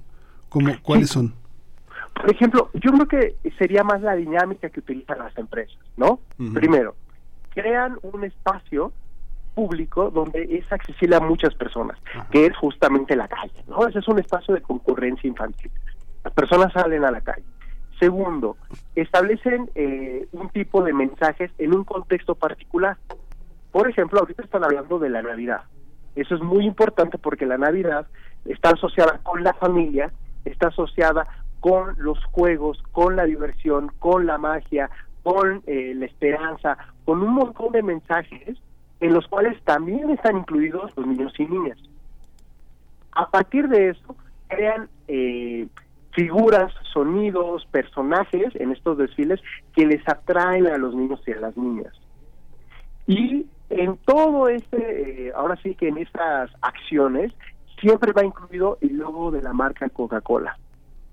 Y eso puede parecer inocente, pero cuando uno revisa lo que lo que dice la evidencia de salud pública es que justamente las empresas ya no publicitan sus productos, lo que hacen es publicitar su marca. Porque la gente cuando ve Coca-Cola son tan conocidas estas marcas que cuando ve Coca-Cola no piensa en otra cosa más que en la bebida. Y, como mencionaba, una vez que se hace esta estrategia, los niños y niñas crean una fidelidad o un tipo de empatía con la marca y por ende con el producto. Este tipo de fidelidad, esta como lealtad a la marca, es una estrategia publicitaria que se aprovecha justamente, y esto está basado en estudios, de la inexperiencia de la niñez. Mientras que nosotros conocemos que esto pues es algo como, como, a veces decimos un mensaje subliminal, ¿no? O algo que nosotros nos damos cuenta que nos están vendiendo un producto de manera indirecta, la niñez no lo entiende y entonces es a partir de ahí en que se establece un tipo de publicidad muy dirigida a las infancias. Sí, eh, Javier Zúñiga, mm, bueno, la empresa y como hemos visto, esta y muchas más intentan colocarse a través de distintas estrategias publicitarias. Eh, también está del otro lado el, los gobiernos, los, los, gobiernos que pues acompañan o finalmente se mm, hacen cómplices o dan su aval para que este tipo de eventos que deberían estar prohibidos como tal por el tipo de publicidad asociada a un producto que se consume y que está además dirigido a las infancias, eh, pues está, está prohibido. Eso está prohibido en nuestro país. Eh, ¿qué, qué, decir de lo que ya han colocado ustedes? Esta eh, pues esta queja que han colocado en la Comisión Nacional de Derechos Humanos, cómo, cómo, qué esperan de cómo vaya caminando. Finalmente es una queja que se presenta para, eh, si, si no estoy equivocada, em, pues precisamente para llamar la atención de los gobiernos que han permitido este tipo de desfiles, ¿no? Claro, una cosa que nos preocupa mucho es que fueron los propios gobiernos, como ustedes mencionan, los gobiernos municipales, quienes promovieron la caravana. Eso es eh, bueno, eso es bastante preocupante porque lo que están promoviendo es el consumo de una bebida que daña la salud de las personas y principalmente promoviendo el consumo de una bebida en niños y niñas y adolescentes. Eso es gravísimo. Justamente por esta relación tan grave es que fuimos a la comisión y primero lo que esperamos es que la comisión, en aquellos casos donde no se ha celebrado la caravana, creo que son a finales de esta semana, eh, se exhorte a las autoridades a que no se celebren. Segundo, incluso en aquellos lugares donde ya se celebró, es importante que la Comisión Nacional de Derechos Humanos revise los tipos de contratos que hicieron con estos eh, con estos municipios y eh, sugiera o recomiende eh, pues justamente que no se permitan este tipo de, actividades. La Comisión Nacional de Derechos Humanos acudimos a ella porque en 2019, si no mal recuerdo, emitieron una recomendación general donde justamente hablaban que era necesario que eh, eventos como las caravanas, no menciona particularmente las caravanas, pero sí dice que eventos publicitarios de las marcas no estén dirigidos o expuestos a niños, niñas y adolescentes. Justamente es por eso que acudimos a la comisión. Al mismo tiempo, por ser las autoridades municipales quienes, quienes emiten estos permisos, presentamos juicios de amparo en contra de ellas y esperamos que justamente los jueces, primero, suspendan las caravanas en aquellos lugares donde no se han realizado, pero en aquellos lugares donde ya se han realizado, revisen los permisos y declaren que este tipo de permisos son inconstitucionales por violar el interés superior de la infancia. Esto crearía un precedente para que cuando otras estrategias de otras empresas o de la misma empresa, ¿no? busquen el aval de las autoridades locales, se encuentren con ya un contexto diferente, ¿no? Un antecedente donde este tipo de permisos se mm, ahora sí que se declara que violan derechos de la infancia. Esta, esta, esta inversión publicitaria este, está, está señalada como parte de la de, de, gastos de, de, publicidad e imagen, que es otro elemento jurídico que puede determinar que lo que se hace tiene que ver con lo que se quiere vender, ¿no? Es algo porque no, no son campañas como reforestemos o este ayudemos al prójimo, no son, no son campañas filantrópicas, sino auténticamente dentro de sus programas anuales forman parte de la inversión en publicidad, ¿no? Pues nosotros desconocemos, pero lo que movemos es que Coca-Cola lo exhibe en sus páginas publicitarias como parte de sus estrategias y los medios de comunicación cuando retomaron estos anuncios justamente hablaban como de estrategias de publicidad, ¿no? Entonces creo que ese es un elemento eh, fundamental, pero incluso si las empresas lo catalogaran o lo manejaran como una actividad de responsabilidad social empresarial, lo que nosotros hemos argumentado con base en evidencia es que justamente Coca-Cola, como otras empresas, cada vez hacen menos publicidad de su producto y, por ejemplo, hacen publicidad de responsabilidad social empresarial. Esto en otras ocasiones lo hemos denunciado como publicidad engañosa.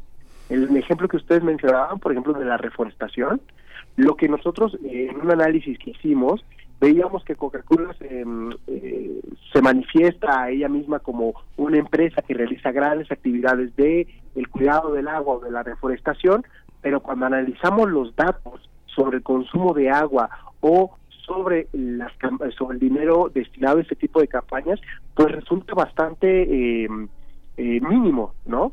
Y el consumo de agua respecto a lo que ellas cuidan es desproporcional. recordábamos que utilizaban no sé cuántos litros de agua para crear 600 mililitros de un refresco. Entonces, mm, sí, justamente lo que veíamos es que esto engaña a las personas.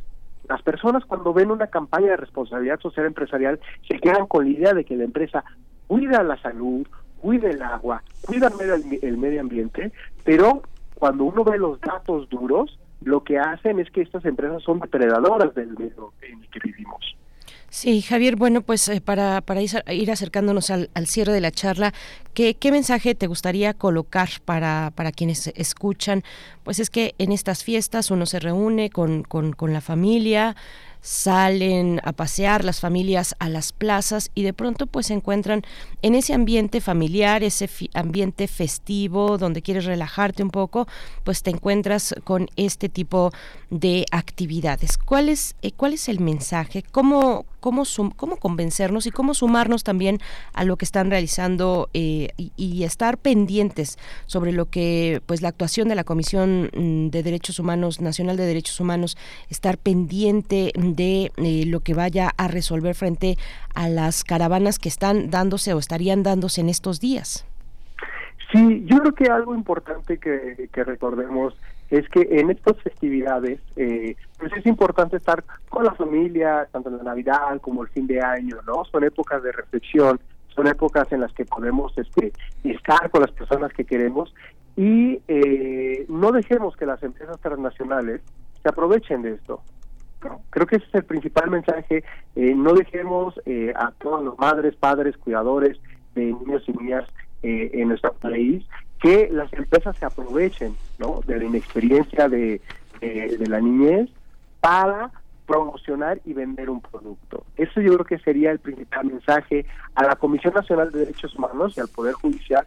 Lo que les pedimos es que justamente exhorten a estas empresas a cumplir con eh, las, eh, los derechos humanos, ¿no? que no violenten los derechos humanos, y a las autoridades locales que cuando analicen este tipo de peticiones tengan como prioridad no los intereses económicos, que lo que ha sucedido, sino a la niñez. Pues muchísimas gracias por esta por esta por este paréntesis enorme en estas fiestas para hacer un alto Javier Zúñiga, coordinador jurídico en el Poder Consumidor, para pensar a qué vamos, qué nos entusiasma y por qué y cuál es el sentido último de esta obediencia eh, social a ciertas campañas y de la responsabilidad empresarial y jurídica eh, del gobierno para detener esto. Muchas gracias, Javier Zúñiga. No, gracias a ustedes y buen día. Feliz año. Hasta pronto, Javier Zúñiga. Feliz año de El Poder del Consumidor. En su página electrónica, elpoderdelconsumidor.org, pueden encontrar esta información. Y bueno, muy atentos, atentas, si les suena, si les hace sentido esto que nos comenta Javier Zúñiga, esto que desde la Alianza por la Salud Alimentaria están denunciando en estos días decembrinos, en, este, en estas fechas decembrinas, pues encontrar estas marcas ahí colocadas, eh, marcas con objetivos comerciales que aprovechan esta temporada. Son las 8 con 28 minutos. Vamos a hacer una pausa musical. Edith Zitlali nos dijo que esta, esta iba dedicada a Rodrigo Aguilar. Se llama Ojitos de Cascabel. A ver si es cierto, Rodrigo, levanta la vista. ¿Tienes ojitos de cascabel? No es por eso, no sabemos por qué es, pero en un momento nos vamos a enterar y les eh, prometemos pasar la información a través de estos micrófonos. Con, eh, bueno, en la interpretación y también de la autoría de Cricri, Gabilondo Soler, vamos con ojitos de cascabel para Rodrigo.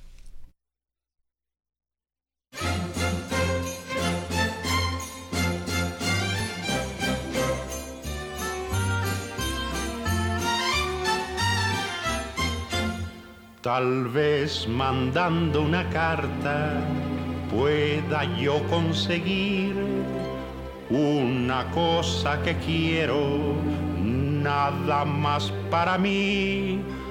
Una cosa bonita, difícil de recibir y quizá la consiga si me pongo a escribir. Ojitos de cascabel, ojitos dulces como la miel, par de estrellitas de Navidad que alegran la oscuridad. Voy a pedirle a Santa Claus que en Nochebuena junto al dintel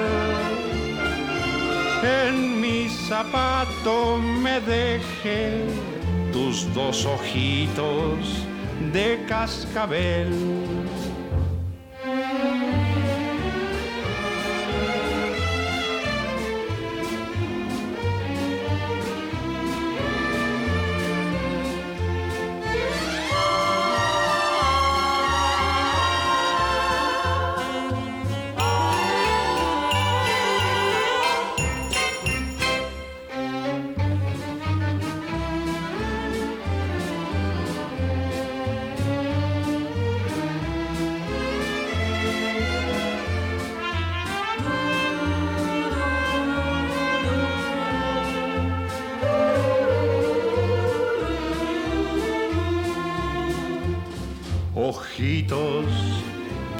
Cascabel, ojitos dulces como la miel,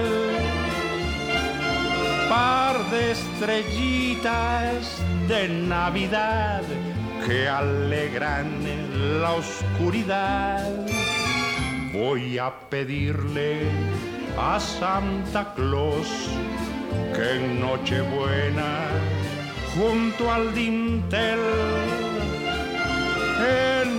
Zapato me dejé tus dos ojitos de cascabel.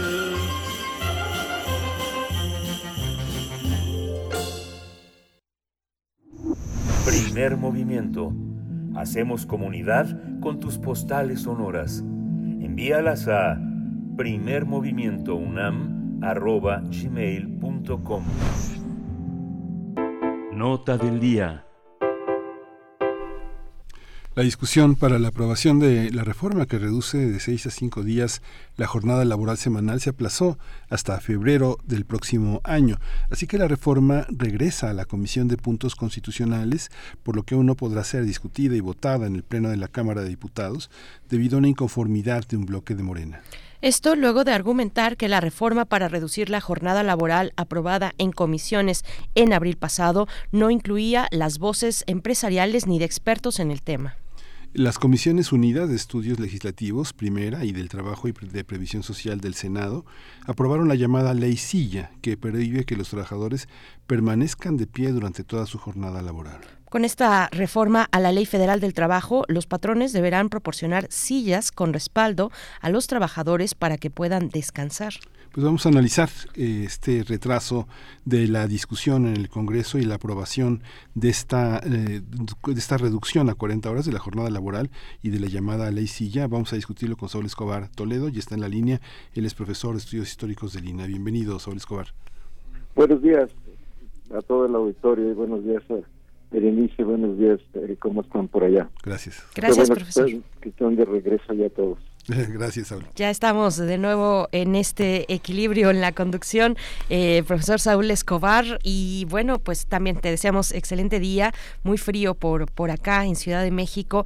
¿Cómo, cómo, ¿Cómo ves? Se va hasta febrero la discusión y posible aprobación, mm, pero antes de entrar, eh, digamos, en, en esto que ha pasado, en los hechos, en cómo se ha llevado a cabo en la Cámara de Diputados esta discusión, eh, cuéntanos, profesor, ¿qué, ¿Qué decir de eh, como tal de esta propuesta, el fondo, la reducción de 40 horas de la jornada laboral, la ley silla también? Bueno, en el fondo lo que hay es, eh, son dos cosas. Por un lado, reconocer que hay una tendencia mundial a reducir la jornada laboral. Eh, esta reducción se ha dado a lo largo de muchos años, pero particularmente en los últimos 20 años. Eh, se ha extendido esta idea de reducir la jornada a países no solo desarrollados, sino también en desarrollo. Eh, y en América Latina, pues hay varios países que ya están discutiendo este asunto también, o ya lo han aprobado. Entonces, eh, esta experiencia mundial demuestra que la reducción de la jornada ayuda a mejorar eh, la productividad porque los trabajadores están más descansados, porque tienen menos enfermedades, porque están mejor, eh, tienen más tiempo para capacitarse y en general pues eh, porque la, los trabajadores están en mejores condiciones de vida para elaborar. Eh, y por otro lado, en México, pues eh, es parte de este, digamos, nueva ola de sindicalismo y de resurgimiento de los temas sindicales, de obreros y laborales, que habían estado dormidos durante tantos años en México. En este sexenio, bueno, como ustedes saben, se aprobó la reforma laboral para garantizar la independencia y la democracia sindical, eh, así como la contratación colectiva legítima, se aprobó aumentos del salario mínimo, se aprobó el aumento al de las vacaciones, eh, la regulación de la subcontratación. Entonces parte también de una ola de reformas que pueden parecer muy numerosas, pero que hay que recordar que teníamos decenas de años en que no había ocurrido reformas laborales, no hayan ocurrido reformas laborales, sobre todo en favor de los trabajadores, pues prácticamente desde los años 80. Entonces tendríamos, tendríamos más de 40 años de quietud en el Congreso para aprobar reformas laborales beneficiosas para los trabajadores. Esta tendencia a, pues, finalmente se rompió y qué bueno. Entonces, pues ahora se han acumulado algunas reformas que estaban pendientes ah, desde el punto de vista de la agenda mundial y desde el punto de vista de la agenda de la Organización Internacional del Trabajo y pues han, se han ido aprobando. La reforma de las, de las 40 horas pues, es una de las más importantes, por supuesto, porque reduce, eh, como ya se sabe, la jornada laboral a cinco días, con ocho horas diarias, y ha costado mucho más trabajo aprobarla por digamos, eh, la franca renuencia de los empresarios, o por lo menos de los representantes empresariales, porque hay algunos empresarios que han dicho que están de acuerdo, pero eh, algunos representantes empresariales pues no no no han manifestado su satisfacción con esta propuesta de tal manera que ahora en la Cámara de Diputados y Senadores pues están atorados con este asunto principalmente en la de diputados, porque es la Cámara de Origen, y ahí eh, se formó una comisión, pues que en realidad es una comisión que podríamos llamar la comisión de, de, posponer el asunto. Se llama de otra manera, pero en realidad su verdadero nombre es una comisión para posponer el asunto, para posponer la aprobación del asunto. Y como se dice en, en términos muy coloquiales, pues se trata de patear el bote posponer el asunto hasta el próximo año. Ellos hablan de que la comisión trabajará hasta marzo y de tal manera que en abril ya se pueda discutir otra vez en el Congreso, pero esto está sujeto a un conjunto seguramente de negociaciones y de eh, intervenciones del gobierno y de evaluaciones de la situación económica para ver si ya estamos eh, de acuerdo todos en aprobar esta reducción. Ayer en la instalación de la comisión, pues muchos eh, representantes, tanto de, diputados como de partidos, como de cámaras empresariales, como de centrales sindicales, fueron muy ambiguos, eh, fueron un tanto cantinflescos porque decían sí pero no a la reforma. hubo a veces muy poca claridad de cuál era su posición, eh, pero bueno, afortunadamente algunos sí lo hicieron y, estuvo claro más o menos que eh, eh, partidos como el PT apoyarían la reforma, cámaras industriales como la Concamila de Comercio y Turismo francamente dijo que no a la reforma, y eh, el gobierno dijo que bueno que se trata de una tendencia mundial y hay que atender el asunto y hay que ver que se apruebe aunque habló de flexibilidad y progresividad de la reforma. Pero en general la reunión de ayer pues fue simplemente decir nos vemos pronto y váyanse de vacaciones y feliz navidad y aquí se acaba el asunto por lo pronto. Entonces pues esperemos que el próximo año la comisión realmente trabaje que realmente encuentra vías de conciliación y de solución y de acuerdo para que en abril pues se, se apruebe la, la reforma a las 40 horas que yo creo que va a ser muy importante, sobre todo tomando en cuenta que vienen nuevas inversiones extranjeras y que tenemos que apoyar esas inversiones extranjeras, pues mejorando la calidad de vida de los trabajadores y no empeorándola o dejándola como está, pues porque no puede ser que la baratura o la, fuerza de trabajo mexicano tan barata, tan poco eh, protegida sea un atractivo para esa inversión, sino que el atractivo sea una mano de obra calificada, eficaz, productiva, para que esas inversiones pues produzcan de mejor manera y produzcan eh, eh, precisamente eh, tratando de mejorar el bienestar del, de la población y sobre todo de las familias trabajadoras y no simplemente a explotar una mano de obra barata. Eso es lo que realmente está de fondo y, claro, hay muchos, digamos, quejas o, dudas o, oposiciones diciendo que las medianas y pequeñas empresas no van a aguantar, en general eh, las empresas grandes, pequeñas y medianas han aguantado ya reformas como el aumento de días de vacaciones, como el salario mínimo. Se habló de un 60% de aumento de costos, pero no fue muy claro, fue muy ambiguo esta definición. No se entiende muy bien 60% con respecto a qué.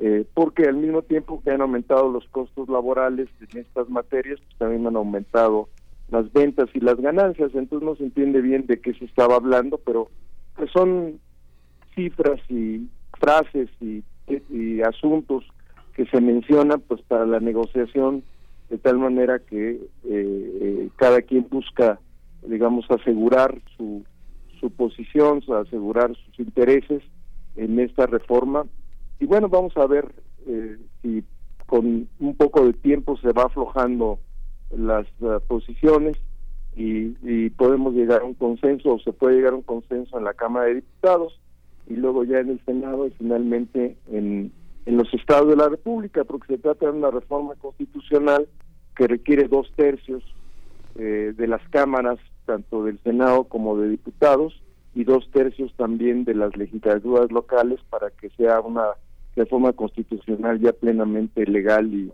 y aprobada pues como dicta la, la ley. Esa es la situación en la que estamos, así que por lo pronto pues no va a haber noticias y esperamos que el próximo año esta comisión ya empiece realmente a trabajar. Hay una hay una cosa muy también muy interesante y que también me, parece de, fondo que es la representación de las ideas sobre el trabajo a lo largo del siglo XX y cómo llegan a nuestro siglo. Mucho de lo que de las conquistas sindicales han, han tenido muchas de las demandas que se discuten hoy para para personas sindicalizadas o no sindicalizadas, porque son leyes y reformas importantes en el marco de la ley. Desde 1917 la Constitución marca que solamente hay un día de, de descanso y Recuerdo muy bien cómo Fidel Velázquez en algunos momentos, en algunas vicisitudes, intentó reducir la, la, cuestión eh, laboral, la, reducir la jornada laboral. Sin embargo, nunca tuvo, a pesar de sus 50 años al frente de la CTM, nunca tuvo la posibilidad de encauzar verdaderamente esta, esta demanda. Y mucho de esto, muchas de las demandas de los derechos de los trabajadores que se esgrimían en contra de los sindicatos, como la gente que no quiere trabajar, la gente que se va a la hora que le toca irse y no se queda a darnos una gotita extra de su trabajo. Todos esos estigmas contra el sindicalismo ahora parece que tienen carta de naturalización, no solo la reducción, sino el trabajo a distancia y los cuidados psicológicos del trabajador y esta leysilla también cómo entender el sindicalismo en esta relación.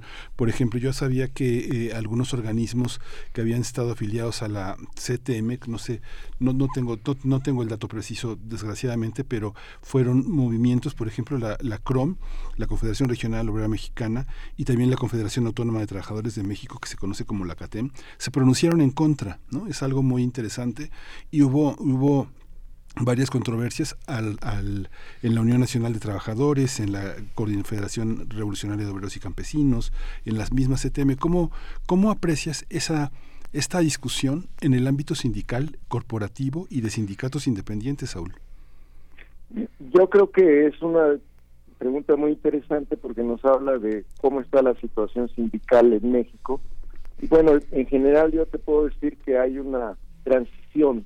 Hay un momento en que las cosas no estaban como eran antes, como estuvieron durante muchas décadas, pero todavía no hay una, un verdadero cambio sindical. Estamos en un proceso de transición. Esperamos que este proceso de transición pueda arribar a un sindicalismo claramente democrático, independiente, representativo de los trabajadores. La reforma que se hizo en 2017 y luego en 2019 apunta hacia allá, pero la aplicación de la ley no siempre es tan eh, clara como en los hechos eh, lo demuestran. Y bueno, vamos a esperar que ese nuevo sindicalismo vaya arraigando poco a poco, sobre todo en digamos, en el corazón y en la mente de los trabajadores, porque no basta que haya una buena ley si los trabajadores no eh, la apoyan, no la hacen suya, no luchan porque se haga realidad.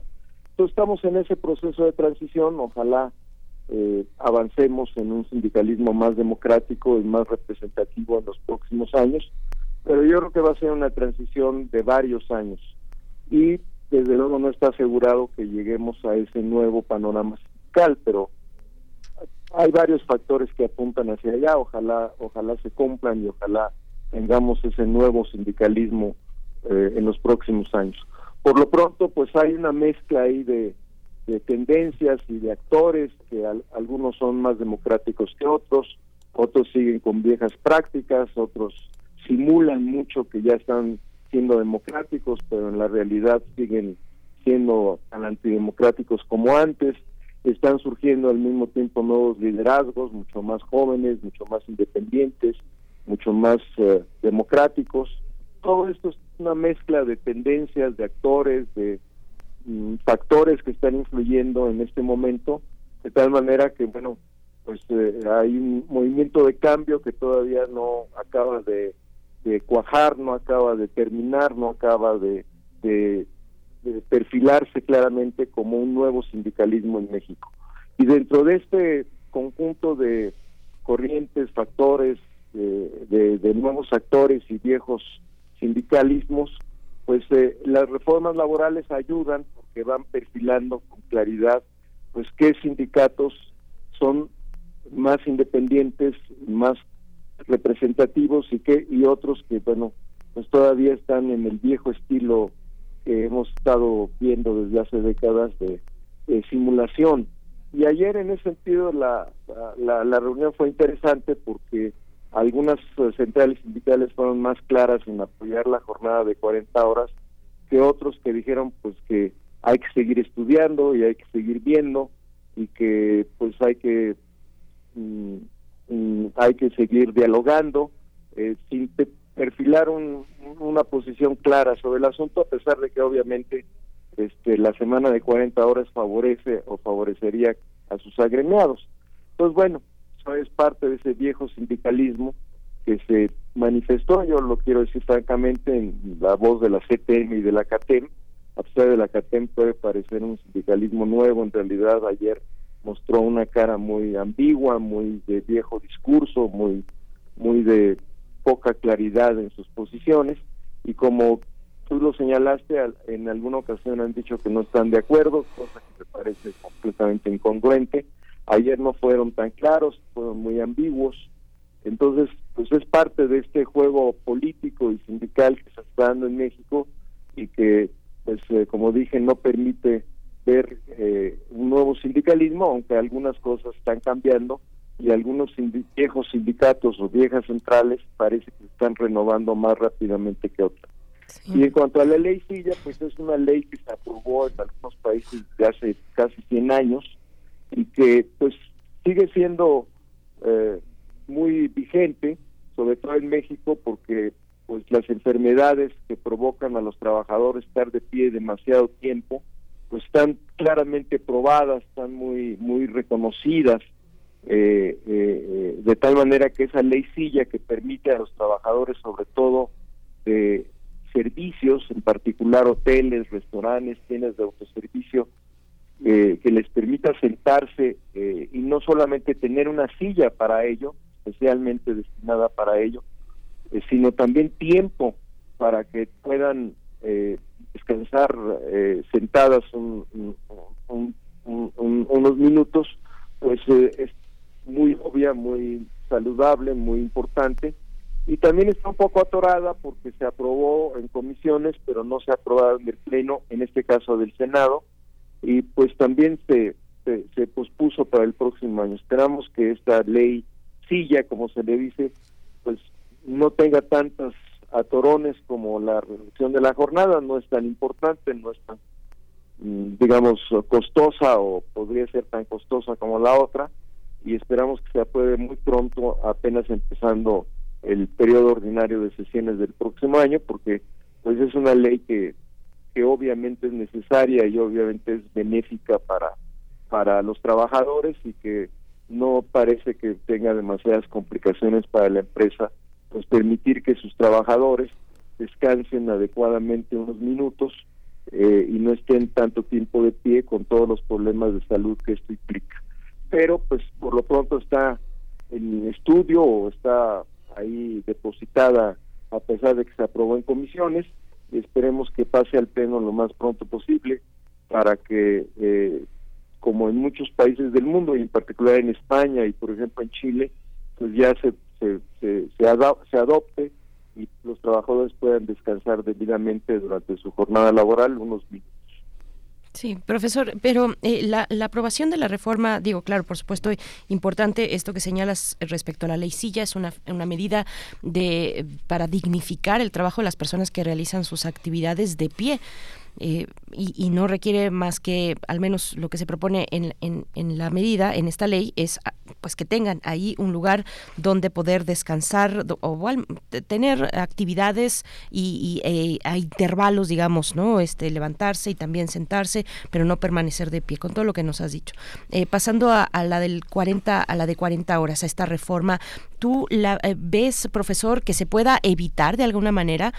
Eh, digamos pensando en el horizonte en el horizonte mundial no en cómo se están llevando eh, se están eh, llevando los entendidos los acuerdos en esta materia en países democráticos en países pues productivos altamente en fin crees que, se pueda sortear si bien se ha aplazado esta discusión pareciera que es un horizonte al que es difícil negarse a, a, llegar en, cómo está, por ejemplo, cuéntanos un poco cómo están los países, eh, algunos países europeos que han tenido también esta discusión, que ya se que ya se mm, eh, centraron, digamos, ya se ubicaron en 40 horas eh, de jornada laboral o menos incluso. El caso de Francia, entiendo que son 35 horas a la semana.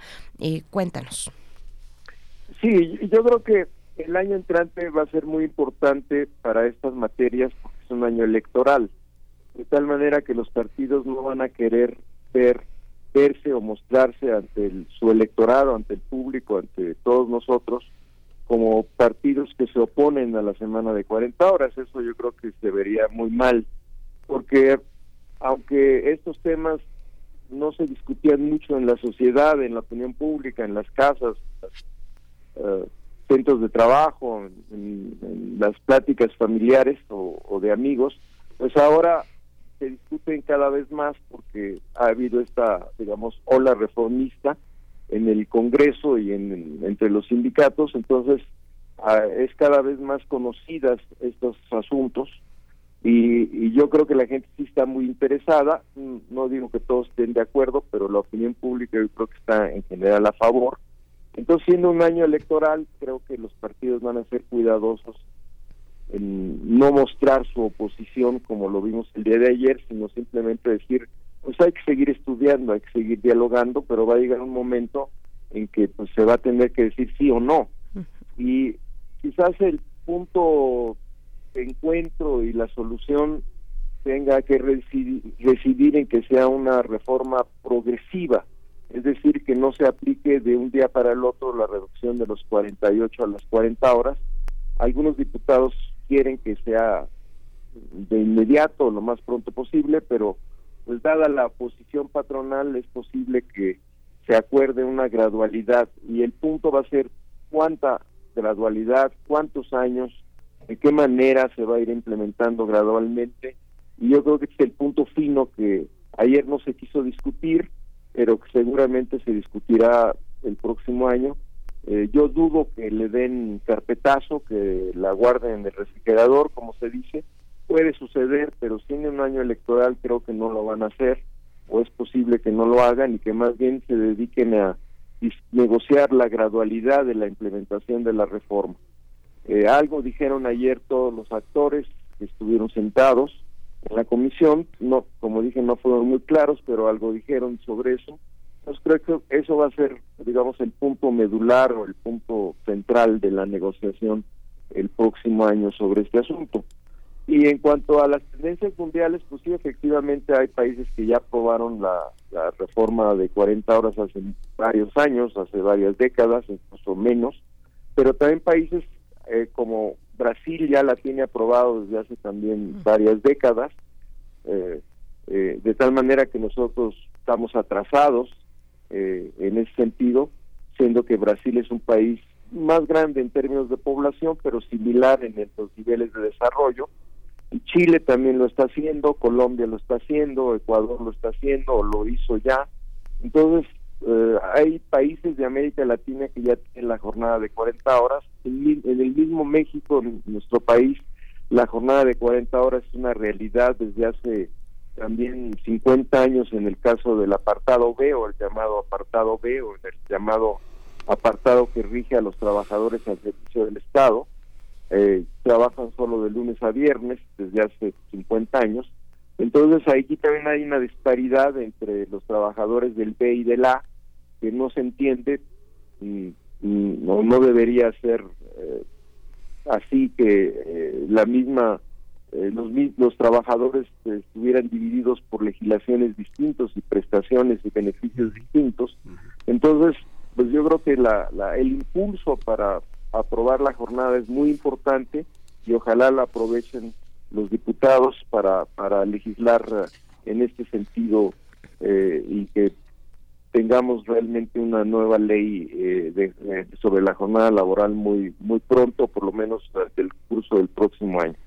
Yo creo que el propio presidente ha mostrado cierta ambigüedad, al principio parecía que estaba de acuerdo, después dijo que había que seguirlo estudiando, y yo creo que ahí lo que pesó en el ánimo presidencial fue pues salvar el aumento al salario mínimo, que se aprobara el 20%, que finalmente se aprobó, y tratar de que ya aprobado el 20%, pues se pudiera negociar con más calma el asunto de las 40 horas, porque quizás pensó que aprobar las dos cosas al mismo tiempo, pues eh, provocaría mucho oposición de los empresarios. Entonces, eh, ya salvado el asunto del salario mínimo, pues yo creo que eh, quizás haya condiciones mejores para discutir eh, eh, en serio la reducción de la jornada. Vamos a ver si, esta apreciación es correcta, pero me dio esa impresión este fin de año, estas últimas semanas, cómo vi o cómo se vio el asunto de las 40 horas. Y bueno, ya el próximo año ya no le tocará a este gobierno y en particular al presidente López Obrador la negociación del salario mínimo, ya será otro gobierno y vamos a ver qué, ánimo llega y con qué perfil y con qué ideas llega el próximo gobierno, pero mientras tanto, pues siendo un año, como dije, electoral, pues eh, eh, la presión para que se apruebe la jornada de 40 horas yo creo que va a ser más fuerte que en el pasado, porque además hay que recordar que los diputados se pueden ahora reelegir, entonces pues eh, para algunos de ellos va a ser una bandera muy importante para, para lograr esa reelección. Claro. Pues muchísimas gracias, profesor Saúl Escobar Toledo, profesor de estudios históricos eh, en el INA, amigo de Primer Movimiento. Muchas gracias, feliz año. Nos encontramos en 2024 para seguir discutiendo este mundo de lo laboral y sus ideas. Muchas gracias, Saúl. Muchas gracias, felicidades. Hasta luego. Igualmente. Hasta pronto. Gracias, Radio Nicolaita. Nosotros vamos al corte, son las 8 con 59 minutos, casi las 9 de la mañana. Volvemos. Hasta morir si es preciso. ¿De qué tenemos que pedir perdón? De no morirnos de hambre. A 30 años del levantamiento del EZLN. Ellos, ellas, nosotros Escucha este documental el primero de enero de 2024 a la una de la mañana. su repetición a las 4 de la tarde y una retransmisión el domingo 7 de enero a las 9 de la mañana por el 96.1 de FM. Radio UNAM, Experiencia Sonora. ¿Sabías que la Ciudad de México cuenta con una fiscalía especializada para la atención de delitos electorales? La FEPADE es la autoridad encargada de procurar justicia en materia penal electoral. Previene, investiga y persigue delitos electorales. Si eres víctima o testigo de un delito, denuncia al 800-133-7233, www.denunciadigital.cdmx.gov.mx o en cualquier agencia del Ministerio Público. Fiscalía especializada para la atención de delitos electorales de la Ciudad de México. Denunciar es prevenir. El próximo 2 de junio de 2024, las elecciones estarán en manos de la ciudadanía. Puedes observar el proceso electoral, recibir y contar los votos de tu comunidad. Revisa las convocatorias. Con tu participación se instalarán más de 170.000 casillas para elegir a quien ocupará la presidencia de la República y más de 20.000 cargos en todo el país. Participa. Tu decisión es importante. INE. Actuar no es fingir ser alguien más, es encontrar todas las posibilidades de tu propio ser. Radio UNAM te invita al taller presencial Actuación para la vida diaria. Descubre tu capacidad histriónica con Sergio Cuellar. Del 3 de febrero al 2 de marzo de 2024. Todos los sábados de las 10 a las 13 horas en las instalaciones de Radio UNAM. Informes e inscripciones a cursosrunam.gmail.com Radio UNAM, experiencia sonora. Habla Claudia Sheinbaum. A diferencia del pasado, con la cuarta transformación aumentaron los salarios mínimos, desaparecieron los gasolinazos, disminuyeron las subcontrataciones y se crearon derechos sociales. Y en la Ciudad de México logramos ser la entidad con mayor inversión extranjera directa del país. La economía florece cuando se riega desde la raíz y se elimina la corrupción. Sigamos avanzando con honestidad, resultados y amor al pueblo. Claudia Sheinbaum, presidenta, precandidata única de Morena. Mensaje dirigido a militantes, simpatizantes y Consejo Nacional de Morena. En solo 10 días, México sintió la energía fosfo-fosfo. 10 días y a la vieja política le bastó para tenernos miedo. Con el nuevo, mandamos al PRIAN al tercer lugar. Ni juntos podían contra él, por eso lo bajaron, a la mala. Andan diciendo que ya colgamos los tenis, pero los traemos más puestos que nunca. Se metieron con la generación equivocada. Lo nuevo apenas comienza. Movimiento Ciudadano. La revista Cómo ves de divulgación de la ciencia celebra con sus lectores de ayer y de hoy sus primeros 25 años. 25 años. Hemos preparado las charlas Cómo ves, una conversación mensual entre tú y nuestros autores. Ven a la exposición de las 25 portadas más emblemáticas y en diciembre no te pierdas nuestro número especial. En Cómo ves, hay material para todos los curiosos. Habla Alejandro Moreno, presidente nacional del PRI. Cuando los gobiernos del PRI creamos los libros de texto gratuito, no pensamos en el partido, pensamos en tus hijos. Cuando creamos los programas sociales, no pensamos en el partido, pensamos en tu familia. Cuando apoyamos con créditos a campesinos y a pequeños empresarios, pensamos en que tu familia crezca y le vaya bien. No somos perfectos, pero los priistas damos resultados y sabemos gobernar. Propaganda dirigida a militantes y simpatizantes del PRI. Habla Claudia Sheinbaum. El sueño de la transformación es que cada familia mexicana viva dignamente, con bienestar y felicidad. Hoy la transformación ha avanzado en todo México, en una vida mejor para las y los adultos mayores, en cada estudiante que recibe su beca, en cada mujer y hombre que siembra vida. La transformación nos une con caminos, ferrocarriles y vuela alto. Seguiremos avanzando, con honestidad, resultados y amor al pueblo. Claudia Sheinbaum, presidenta, precandidata única de Morena. Mensaje dirigido a militantes, simpatizantes y Consejo Nacional de Morena. Tienes en la garganta un poderoso instrumento de enseñanza, persuasión entretenimiento. Radio UNAM te invita al taller en línea Voz tu Voz. Aprende a interpretar textos oralmente con Elena de Aro, del 3 de febrero al 23 de marzo de 2024. Todos los sábados de las 11 a las 13.30 horas. Informes e inscripciones a cursosrunam.gmail.com Radio UNAM Experiencia sonora. Queremos escucharte. Llámanos al 55 36 43 39 y al 55 36 89 89. Primer movimiento. Hacemos comunidad. Hola, buenos días. Ya son las 9 de la mañana con 5 minutos en este martes 19 de diciembre. Ya vamos a, ya pasamos la mitad de diciembre en una mañana fría en un invierno que llega y nos asombra con su enorme capacidad de congelarnos. Estamos en la Ciudad de México, en Adolfo Prieto 133, en la Colonia del Valle. Está Rodrigo Aguilar en la producción ejecutiva, está Violeta Berber en estancia de producción, Jesús Silva en la conducción técnica de nuestro programa Primer Movimiento y Berenice Camacho aquí en la conducción. Querida Berenice, buenos días. Miguel Ángel Quemain, muy buenos días. Así es, estamos con ustedes.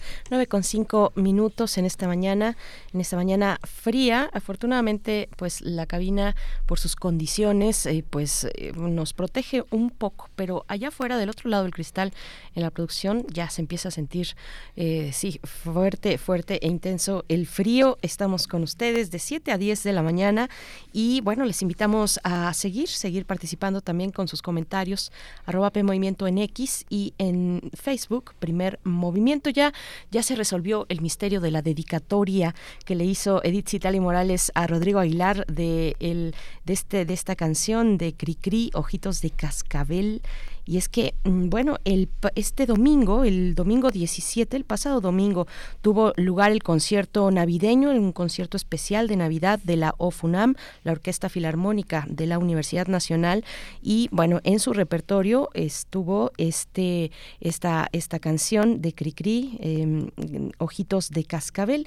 Y pues resulta que a Rodrigo, nuestro productor, le trae buenos recuerdos de la infancia. Nos dijo, por ahí unas lágrimas se le salieron, es que su mamá, su señora madre, a quien le enviamos saludos eh, siempre en estos, en estos micrófonos, pues se la cantaba cuando era eh, el pequeño Rodrigo y eh, pues sí, le trajo recuerdos y ahí Edith Citali pues vio, vio cómo estuvo la cuestión y por eso se la dedicó. y no, pues nos dio un concierto. Rodrigo tiene muy buena voz, es un... Ya, le da mucha pena, es un músico, es músico, es también hace composiciones, es este, es muy tímido también, pero canta maravillosamente y bueno, aquí nos dio un pequeño concierto Rodrigo cantando Ojitos de Cascabel. De verdad que tiene muy buena voz. Un día lo vamos a invitar para que nos cante un poquito. ¿Cómo ves, Rodrigo? Dice que no, que le da pena, pero ustedes qué dicen? Cuéntanos en redes sociales, Miguel Ángel. Pues sí, este le da pena, pero vive para eso. Vive para eso, tiene su teclado, su guitarra, toma clases, se prepara, este, así es. Es alumno de la SOGEM. Rodrigo.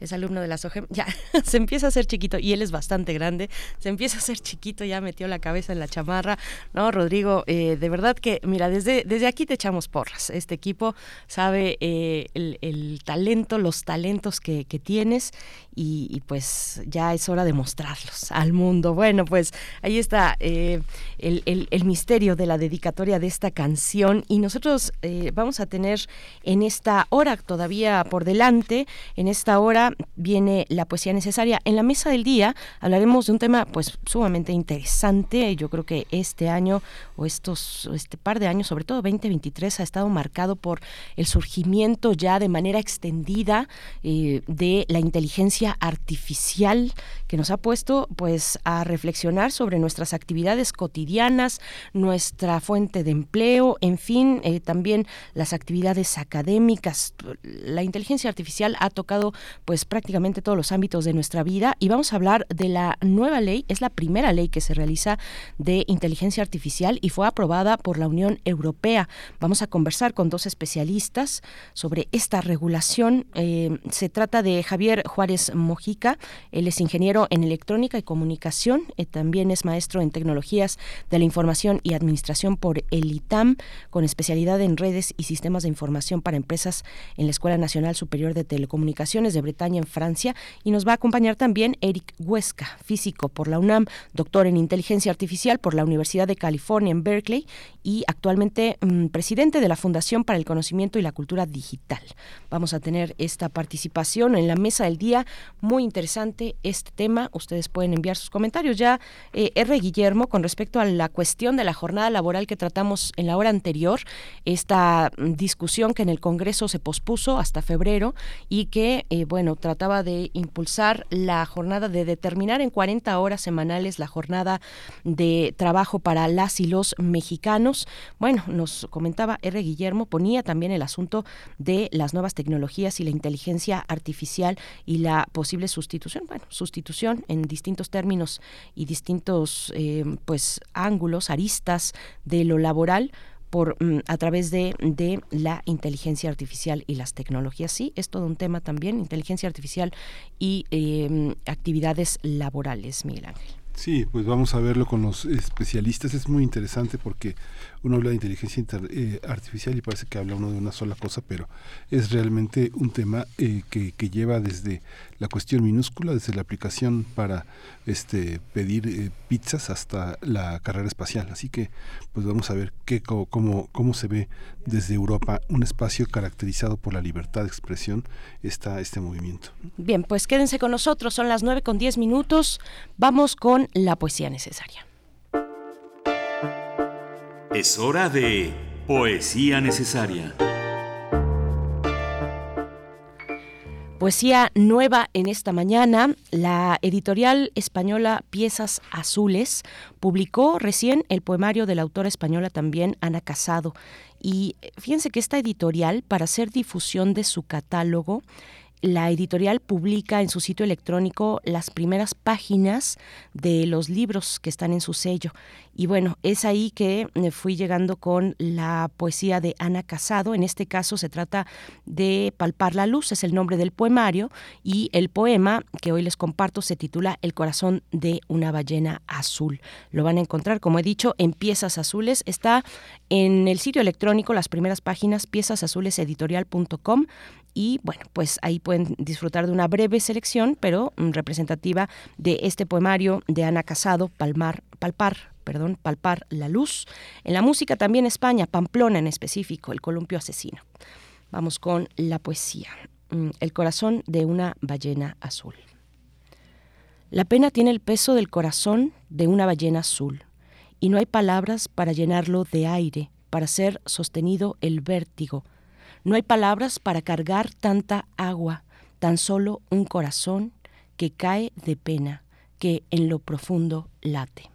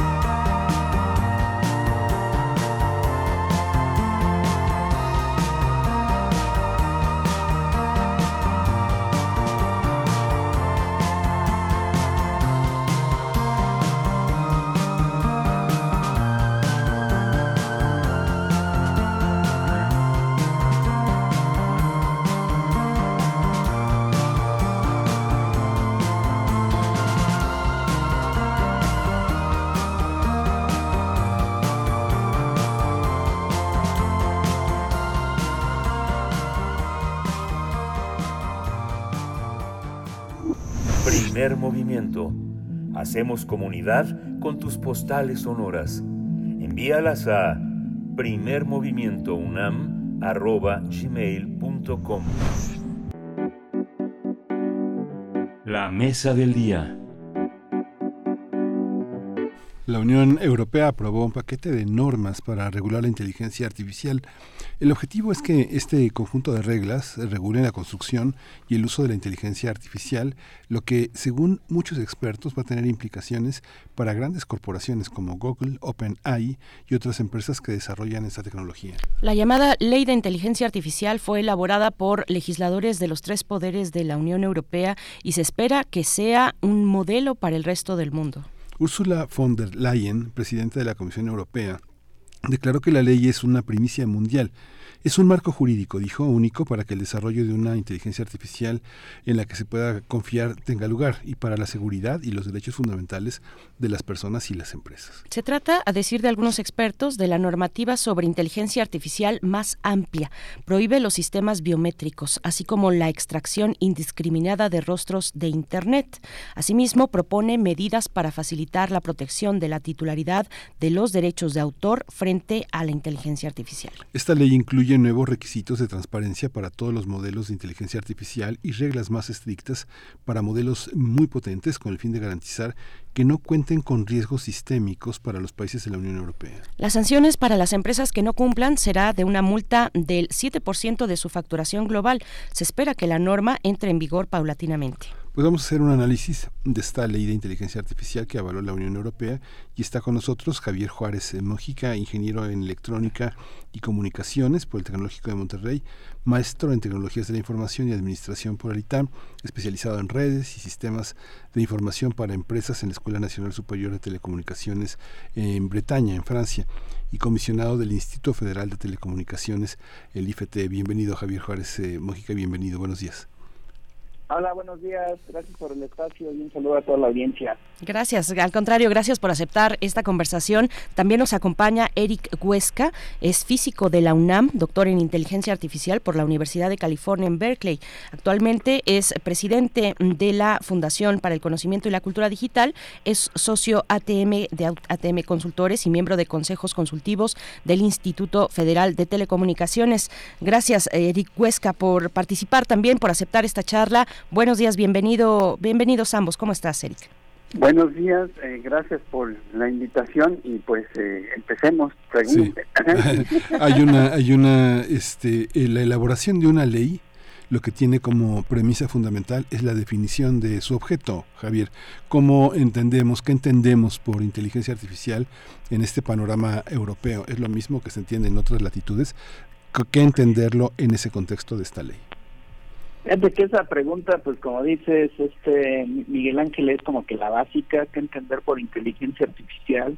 Y yo te diría que no hay como tal una definición global para este término. Algo que hicimos en su momento en la OCDE cuando se emitieron también los principios de inteligencia artificial fue definir lo que debería entenderse por sistema de inteligencia artificial. Aquí hago énfasis en sistema. Y, un sistema de inteligencia artificial, artificial, pues básicamente son tres componentes. El primero tiene que ver con los sensores, eh, lo que está leyendo, por decirlo de alguna manera, lo que está leyendo, lo que pasa en el mundo. Eh, un sensor de temperatura, por ejemplo, un semáforo, una cámara, este, pero también algo que pueda estar midiendo lo que pasa en el mundo virtual, por ejemplo, algo que, rea, que lea todo lo que pasa en las redes sociales, ¿no? Entonces tienes ese primer componente que son los sensores. Esa se, lleva ahora sí lo que sería como que el cerebro, el procesamiento de la información, este, donde hay un algoritmo que al final de cuentas tú le programaste cuál es la, la, la meta o sea, por ejemplo, si, si es una cámara que está en la vía pública, pues a lo mejor lo que quieres es detectar algún comportamiento anómalo, algún accidente y que lo esté reportando, ¿no?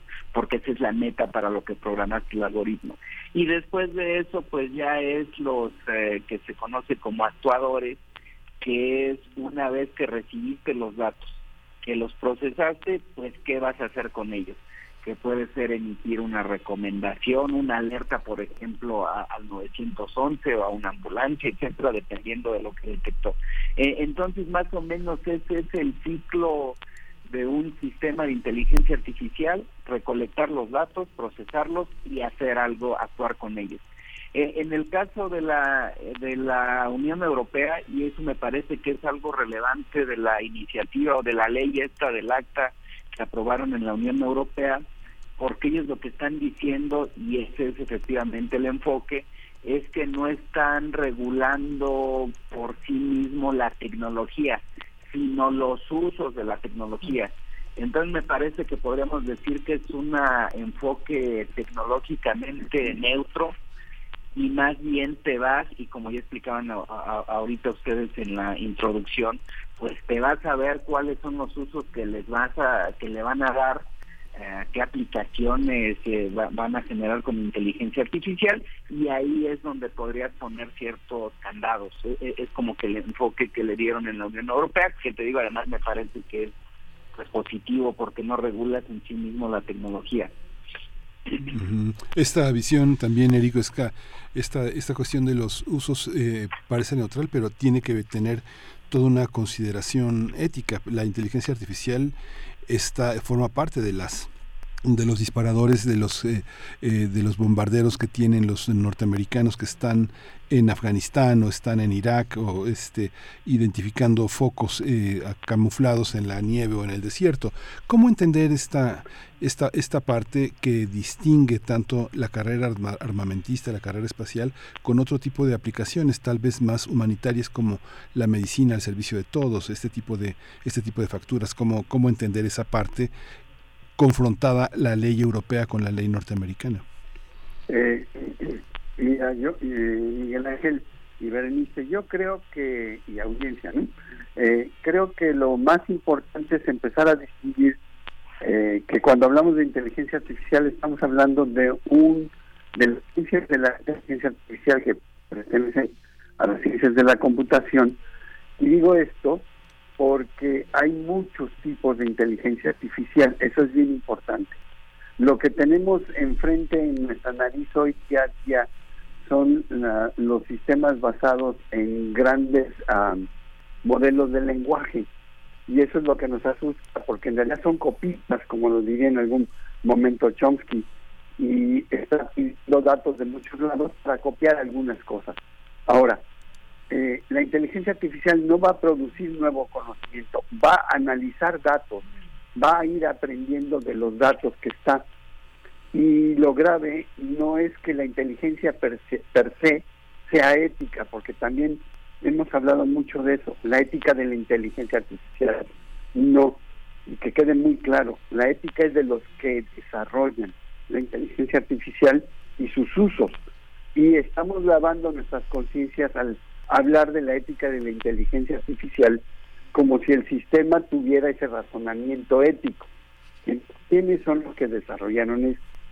Entonces, si alguien está desarrollando sistemas que aprendan que un pequeño movimiento de calor en una región implica personas que se están organizando para una guerrilla y ahí los bombardean, el que está desarrollando eso y el que tuvo esa idea es el que tendría que tener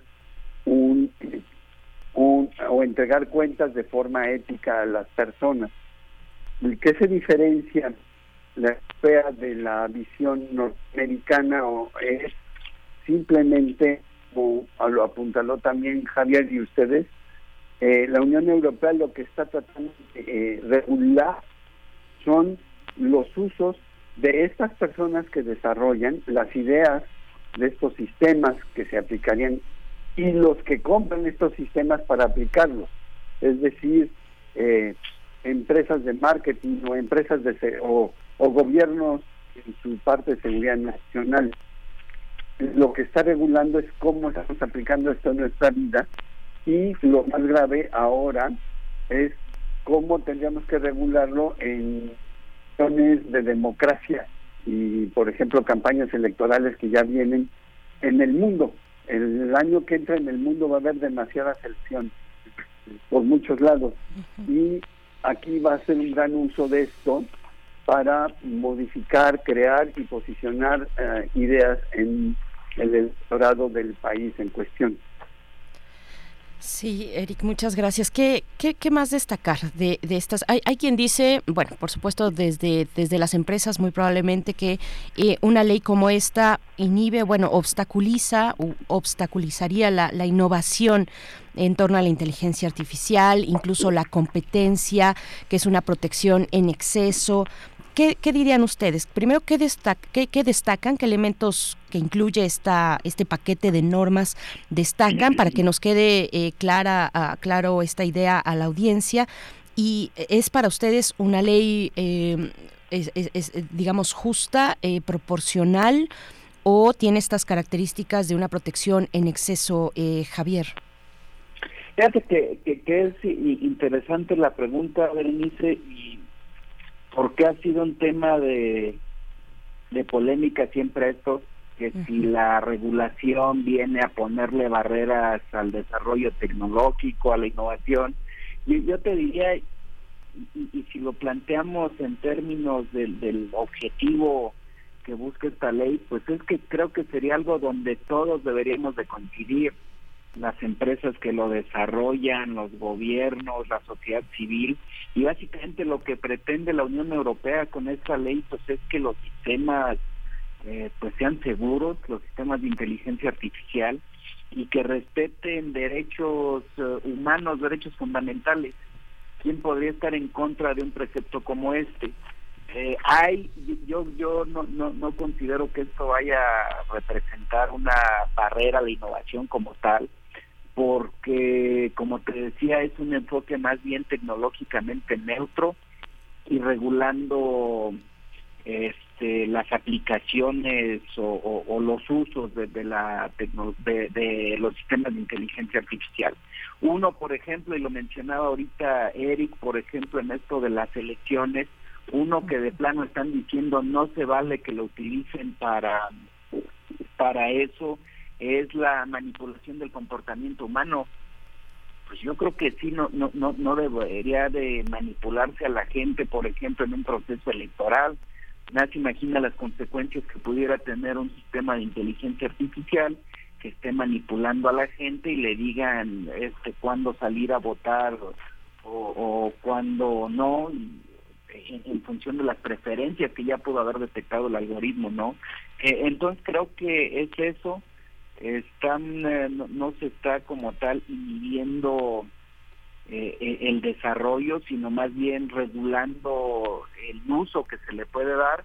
Y algo que también tal vez no se menciona mucho Berenice pero me parece relevante decirlo es que cuando se discutió esta eh, recomendación sobre la, la ética en la inteligencia artificial y que la aprobaron todos los estados miembros de la UNESCO uno de los conceptos que ahí se estableció y por eso y cobra relevancia con es, relevancia con esta iniciativa de la Unión Europea es que cuando en un país ya se estableció cierta regulación para la inteligencia artificial, pues esos países cuando vayan y utilicen sus sistemas de inteligencia en otro país, pues también deberían de observar al menos lo que ya tengan este aprobado en sus países de origen. Entonces creo que partiendo de ese precepto, pues esta es una iniciativa, esta es una ley pues que termina beneficiando a, toda la sociedad, no solamente a aquellos de, que se ubican en la Unión Europea. Uh -huh. Uh. Eric, Eric Huesca, ¿qué, qué, qué nos dices que de, de, esto? ¿Estás de acuerdo con Javier? Esto que les propongo, pensar en que esta ley, de la, la primera además, en esta materia que ha eh, ya anunciado la Unión Europea, mm, eh, inhibe o, obstaculiza la innovación, es una protección en exceso o por el contrario es una ley que está que, que se que tiene una adecuación eh, pues justa a las condiciones que estamos viviendo frente a la inteligencia artificial. Ahora que decía Javier, la manipulación manipulación del comportamiento humano en contextos electorales. Eh, esta ley intenta inhibir esa, esa manipulación, pero eso ya existe, digamos, en otros contextos no electorales, vamos a poner que no, que, no se ha empleado para ello, pero, eh, pero en contextos de consumo, de consumo de productos, eso ya está en pie, ya está en marcha. Eh, Eric, si no, si no me equivoco, o a ver, cuéntanos, cuéntanos, ¿tú qué, tú qué opinas? Mira, tienes toda la razón, no te equivocas, ya está en marcha y bien coincido Javier de que es, digamos, un muy buen paso, porque en realidad más que regular la tecnología, el desarrollo, la investigación de la propia inteligencia artificial, está regulando los usos. Y, y varias cosas en el concepto de la ley que dice que eh, de entrada regula el riesgo inaceptable, el alto riesgo y eh, una forma de la eh, los Espera, espérame un segundito, Eric, es que se está cortando tu, tu, comunicación, entonces danos un segundito, queda con esa idea aquí eh, en, al aire y volvemos contigo en un momento para ver si podemos mejorar la comunicación, no sabemos si te vamos a reenlazar, eh, pero seguimos, seguimos, eh, Javier, sí, Miguel Ángel. Sí, hay, una, hay una parte, Javier, que también tiene que ver con eh, la, la, manera en la que se entiende eh, el avance del conocimiento eh, y su rendimiento en relación a la capacidad de influir y de eh, conocer la vida íntima de los ciudadanos, la vida biométrica, ¿no? que es un, es un paso muy importante que ahora observamos con la construcción de, de, vacunas en la pandemia. Y hay otra parte que tiene que ver con lo social, la socialización. Si uno piensa, por ejemplo, en esta, en esta, en esta cuestión en la que nosotros mismos en la universidad estamos sometidos, todo el tema del top 500 de las supercomputadoras y del acceso, que ahora en el caso de las supercomputadoras que la UNAM tiene cinco y que parte de esa inteligencia se utilizó para saber en qué consistían las principales fragilidades de su población administrativa, docente y, de alumnos, fue un, fue un elemento muy interesante porque permitió eh, este, indagar en aspectos con los que los propios usuarios estaban comprometidos al hablar de sí mismos. ¿Cómo entender esta parte que se socializa y esa parte que revela la vida, la vida íntima de gustos, de, enfermedades, todo lo que tiene que ver con lo biométrico, Javier? Fíjate que eh, eso también, por ejemplo, Miguel Ángel, son de las cosas que esta acta está diciendo como que serían riesgos inaceptables. El hecho de que a través de eh, reconocimiento de, emociones, tú puedas conocer a, las personas y eso puede ser, dicen, eh, eh, en lugares de trabajo, en centros educativos, pues son de lo que de las cosas que está diciendo esta ley que no se pues que sería inaceptable utilizar la inteligencia artificial para eso. Igual el tema de darles como que una puntuación social en base a las características y digo y teniendo pues a lo mejor en lugares donde puede haber miles de, de cámaras eh, eh, eh, en las calles o por lo que escriben en redes sociales o hacen en redes sociales, etcétera, pues que tampoco se puede generar este como que puntuaje, contagio social. Y otro de lo que mencionabas ahorita, este Miguel Ángel, pues tiene que ver con el tema de los biométricos. lo que está diciendo la ley es que como que por omisión no se vale utilizarlo, excepto donde hubiera casos muy puntuales donde amerite su uso. Pues haz de cuenta que lo estás eh, utilizando para identificar a, algún delincuente o identificar a personas que pudieron haber sido víctimas de secuestro, etcétera, pues a lo mejor en esos casos sí pudieras utilizar los biométricos y sistemas de reconocimiento facial este, pero digamos que como por excepción y siempre cuando tenga una finalidad eh, lícita que lo justifique, pues. Eh, eh, entonces creo que, pues, insisto, creo que son riesgos que identifica la Unión Europea donde dice, pues aquí no se vale utilizar. Por ejemplo, en esto de los biométricos generando excepciones pues donde dices ahí sí sería una herramienta muy útil para para utilizar la, inteligencia artificial e identificar por ejemplo algún sospechoso ¿no?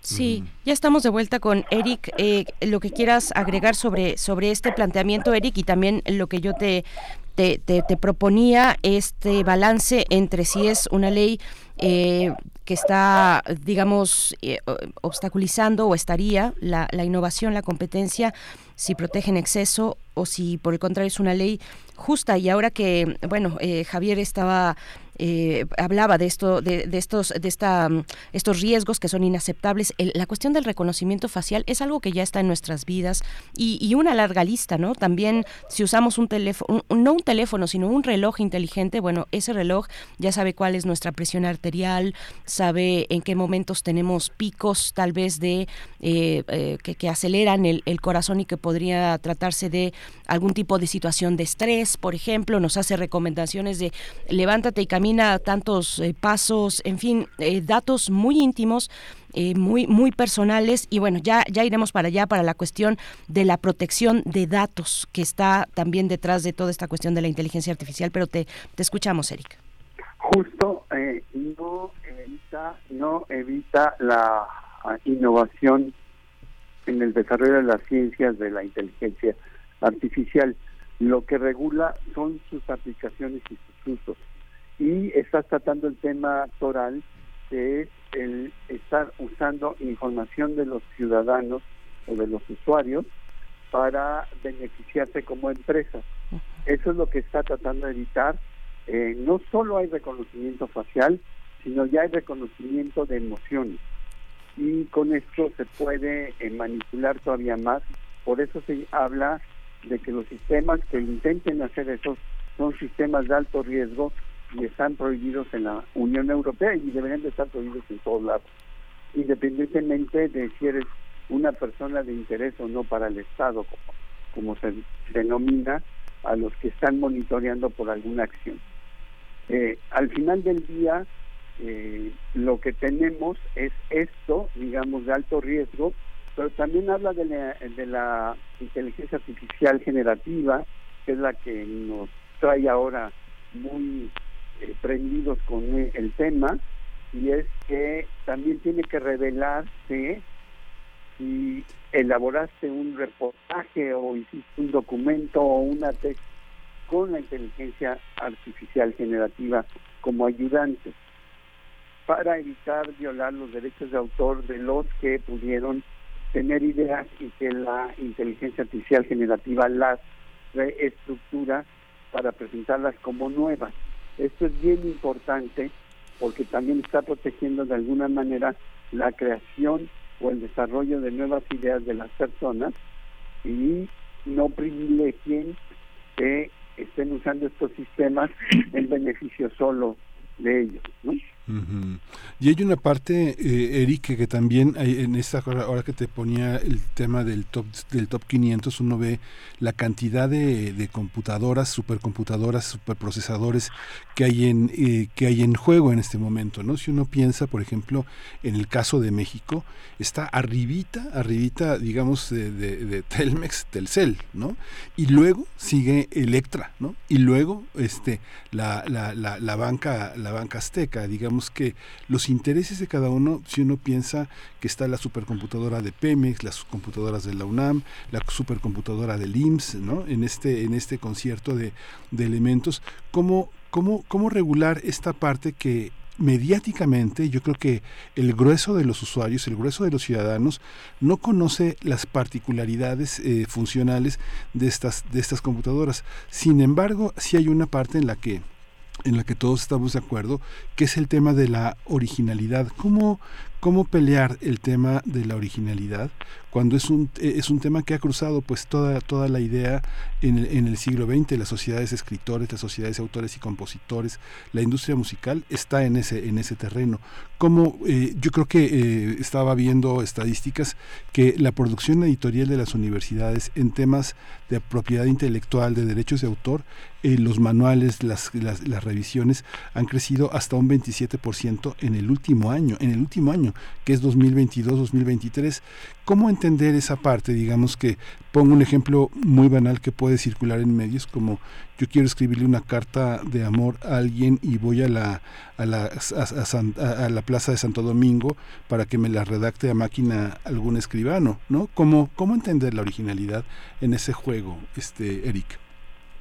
Mira, eh, es justo algo que va a tener que discutirse más seriamente, porque ante sistemas que copian y copian haciendo parecer que son originales, eh, eh, vamos a tener un problema. Vamos a tener un problema serio porque hasta nos maravillamos de, mira, hizo una pintura el sistema de inteligencia artificial parecido a Rafael o a Miguel Ángel digo, por tomar eh, pintores muy conocidos por todos y de hace muchísimos siglos.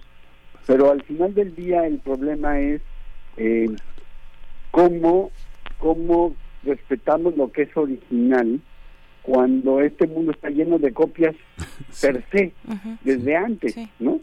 Entonces, este, si es un tema que me puedo declarar en que tenemos que discutirlo ampliamente con mucho más gente eh, de otras áreas, sobre todo el área de humanidades, que vean cómo podría estar la creatividad o, incluso el concepto de creatividad mismo o de nuevos conceptos, que es algo difícil de ubicar. Lo que sí quiero puntualizar, Miguel Ángel y Berenice, es que han estado mencionando la supercomputadora y hay otro tema que no se está tratando y es las la huella de carbón que provoca mm. el que nosotros hagamos una consulta a cualquier eh, sistema de inteligencia artificial generativa. Mm. Esto equivale, aunque no lo parezca, a que traigamos un auto circulando todo un día completo. De ese tamaño es la huella carbón de una consulta.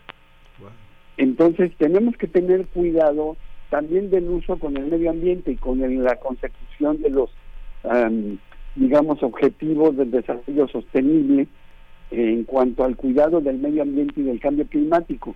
También hay un problema serio en el uso de la inteligencia artificial con esto, porque no es un robot chiquito pequeño, recuerden que son grandes centros de datos, grandes computadoras con altísimo consumo de energía. Y eso es otro, otra problemática, que es así no la trae la ley, y que tendríamos que estar viendo como sociedad realmente pensar dos veces antes de consultar a los sistemas de inteligencia artificial generativa. Eso sí le invita a la, a la audiencia a que lo piensen dos veces porque van a aumentar su huella de carbón personal de una manera indiscriminada. Eric, gracias. Sí, bueno, este tema, este tema de la huella de carbón y, también el de la originalidad. Si quieres eh, comentar algo al respecto, Javier, eh, el tema de la, bueno, podríamos irnos hasta cuestiones filosóficas. No es tal vez el caso para esta mesa, pero sí cuestiones filosóficas sobre si es posible la originalidad en los humanos o si todo finalmente o la mayoría de la producción, digamos, de lo que sea entre los humanos, entre la raza humana, es eh, una, una, suma, una mezcla de, lo que ya de, de, cuestiones o elementos existentes que nos influyen en algún momento, si son mezclas de antecedentes inmediatos, en fin, de lo que vamos recuperando eh, como, eh, eh, como en lo individual, pero desde lo colectivo. Bueno, es todo un tema, Javier, si, si quieres ahí comentar algo, pero yo lo que te propondría, y ya también para ir, para ir acercándonos poco a poco al cierre es esto de la protección de datos. ¿Qué hay detrás de la protección de datos cuando se piensa en una ley como la que se ha aprobado en la Unión Europea? Yo creo que es un tema de la mayor relevancia, Berenice. Eh, sin duda, al final de cuentas, y ya lo mencionaba Eric, pues el sistema de inteligencia artificial no va a ser otra cosa que lo que con lo que se alimente, con lo que se entrene el algoritmo. Yo creo que aunque se limite solamente a eso, y, esto poniéndolo este pues matizado, pues es algo sumamente relevante, porque mira, por ejemplo, con esos millones de datos, de registros, pues a lo mejor el sistema de inteligencia artificial detecta este cuáles son los parámetros más relevantes para evitar la, la cartera vencida al momento de otorgar créditos, por ejemplo. esto ni, siquiera es hipotético, o sea, se, ha, se, ha, detectado que en, en, algunos lugares y cosas que a lo mejor no eran tan evidentes para una para un analista humano, pues ya puedes ver que si un usuario se tardó muy poquito tiempo en leer los términos y condiciones del contrato y rápido le dio clic que aceptaba para un crédito, pues o sea, e, ese usuario a lo mejor no iba a tener mucha intención de pagar y ese ese tiempo lo, lo ve el sistema de inteligencia artificial. O algo que a lo mejor pudiéramos decir no tenía nada que ver como cuando hizo la aplicación a través de un equipo celular cuánto tenía de batería ese usuario en su celular. Diría eso, que tiene que ver con un crédito pero a lo mejor sí es de la atención que tiene o no para que su equipo celular esté cargado entonces eh, eh, eh, con, con todos los datos que se generan y que se alimentan estos algoritmos, este eh, pues es que se pueden desarrollar los sistemas de inteligencia artificial y creo, pero me parece además que está cubierto con el, la, esta ley de inteligencia artificial, pues sí habría que cuidar cosas de privacidad. Mencionabas tú hace rato el tema de, los biométricos a través de un eh, reloj inteligente que te están midiendo pues que si la presión arterial, que si la saturación de oxígeno, etcétera, pues a lo mejor eso también eh, no quisiéramos que estuviera llegando a, a ciertas manos, pues porque a lo mejor con eso te van a estar cotizando primas de seguro muy diferentes en función de tu comportamiento, ¿no? Entonces yo creo que la privacidad va a ser eh, relevante, este y pues creo que son de las cosas que está abordando adecuadamente esta ley de la Unión Europea. Pues muchísimas gracias con esta, con todo esto. Yo valdría muchísimo la pena que continuáramos más adelante analizando algunos, algunos sistemas eh, importantes, todo lo que tiene que ver en nuestra universidad con el plagio, con la originalidad, con la honestidad intelectual. Quedan muchas preguntas. Javier Juárez Mujica, ingeniero en electrónica y comunicaciones en, por el Tecnológico de Monterrey, maestro en tecnologías de la información y administración por el ITAN. Muchos estudios, muchas diversidades eh, eh, para entender todo esto, Javier. Muchas gracias. Al contrario, gracias a ustedes. Gracias, Eric Huesca, físico de la UNAM, doctor en inteligencia artificial por la Universidad de California en Berkeley y actualmente presidente de la Fundación para el Conocimiento y la Cultura Digital. Muchas gracias. Muchas gracias, Berenice, muchas gracias, Miguel Ángel, y a la audiencia ya hay que seguir discutiendo esto, pero la ley sí es una buena ley. Gracias. Con ese mensaje nos eh, quedamos y cerramos esta, esta mesa. Eric Huesca, muchas gracias. Hasta pronto. Eh, Javier Juárez Mujica también, que estuvieron con nosotros, estos dos invitados. Y claro que hay que seguir, seguiremos, queramos o no, conversando sobre inteligencia artificial. Este año 2023, pues fue el año en que se hizo, digamos, de uso masivo. No, no es que surgiera este año, por supuesto que no, pero que se hizo de, de uso expandido, masivo, eh, y que empezamos a explorar ya masivamente las distintas plataformas, desde el chat eh, GPT hasta otras muchas que ya, que ya existen y que ya parece que son eh, a veces innumerables. Eh, pero y seguiremos ya veremos cómo pinta cómo pinta el panorama de la inteligencia artificial al menos para el próximo año 2024 pues nosotros les invitamos a hacer una pausa, son las 9 con, con 49 minutos y vamos a escuchar, en semanas anteriores les hemos compartido eh, producciones de Nómada. Nómada es el concurso de bandas musicales y de podcast documental creado por la red de radios universitarias de México que convocó a estudiantes de instituciones de educación superior a participar y como parte de esto es eh, parte de los resultados de los participantes vamos a escuchar el siguiente podcast documental eh, se trata de Hombres de Fábrica de Mariana Telles. Es uno de los eh, productos, uno de los eh, de las composiciones que eh, ganó mención honorífica dentro de este concurso. Vamos a escuchar.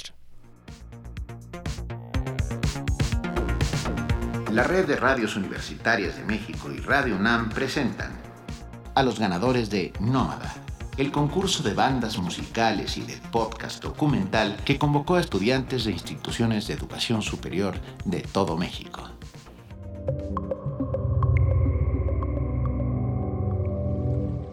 Mención honorífica en podcast documental para Hombres de Fábrica, de Mariana Elizabeth Telles, de la Universidad Nacional Autónoma de México.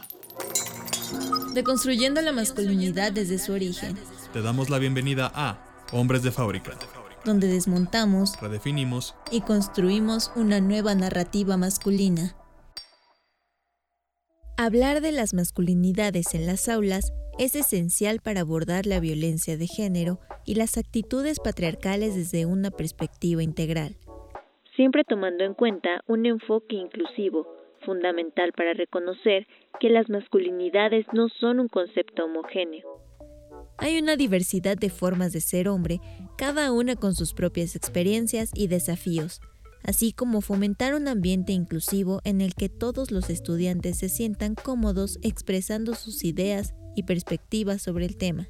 La deconstrucción de roles de género tradicionales que muchas veces contribuían con la violencia de género pueden influir en las actitudes y comportamientos de los hombres, para cuestionar cómo las expectativas culturales sobre lo que significa ser hombre pueden limitar las opciones y restringir las emociones. La promoción de modelos positivos de masculinidades es una puerta para romper con los estereotipos dañinos, analizar figuras históricas, culturales y contemporáneas que promuevan el respeto, la igualdad y la empatía ayudará a los estudiantes a comprender que ser masculino no se reduce a ser dominante o agresivo. Un espacio donde los estudiantes se sientan libres de compartir sus opiniones y experiencias fomenta conversaciones abiertas y respetuosas sobre las expectativas de género que enfrentan los hombres y cómo ellas pueden afectar su bienestar emocional y sus relaciones.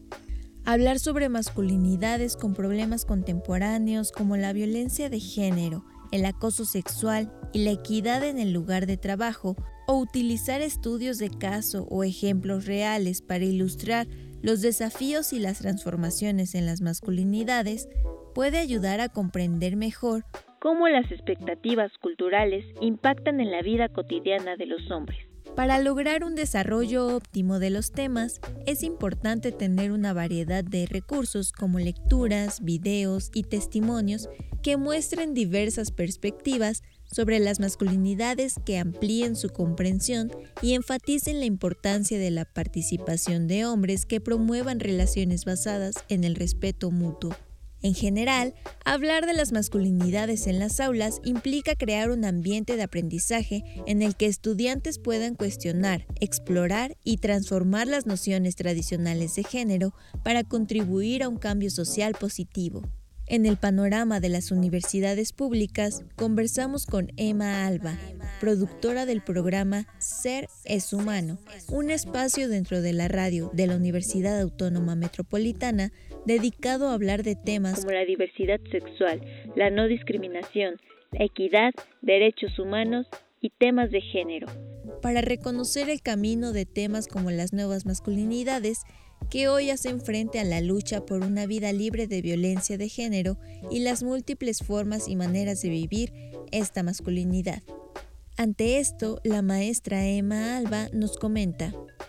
Pues hay muchos temas que encierran las nuevas masculinidades que también refieren obviamente a esta forma ya digamos que arcaica del, del, macho proveedor, el macho que es el que da las órdenes, el que dicta, ¿no? Cuáles son las normas de la casa. Incluso hasta en la cuestión nada más de ser hombre que se vive diferente dentro de una familia. El hermano a la hermana tienen como hasta rangos diferentes independientemente de las edades y obligaciones diferentes. Entonces va desde ahí hasta las nuevas paternidades, por ejemplo, la nueva manera de ser papá, de ya no tan solo ser el que provee estos recursos materiales económicos, sino que también es el que les da amor, el que les da cuidados, el que les brinda una protección, el que les brinda también esta forma de, de acercarse a la sociedad de otra, de otra manera, no tan solo es eh, quedarse en ese papel, ¿no? Bastante rígido del hombre también que no llora, que no siente, que no sufre, que incluso estando enfermo posterga la enfermedad porque es hombre y no tiene que quejarse y no tiene que atenderse. Vuelvo a referir que, que como medio de comunicación,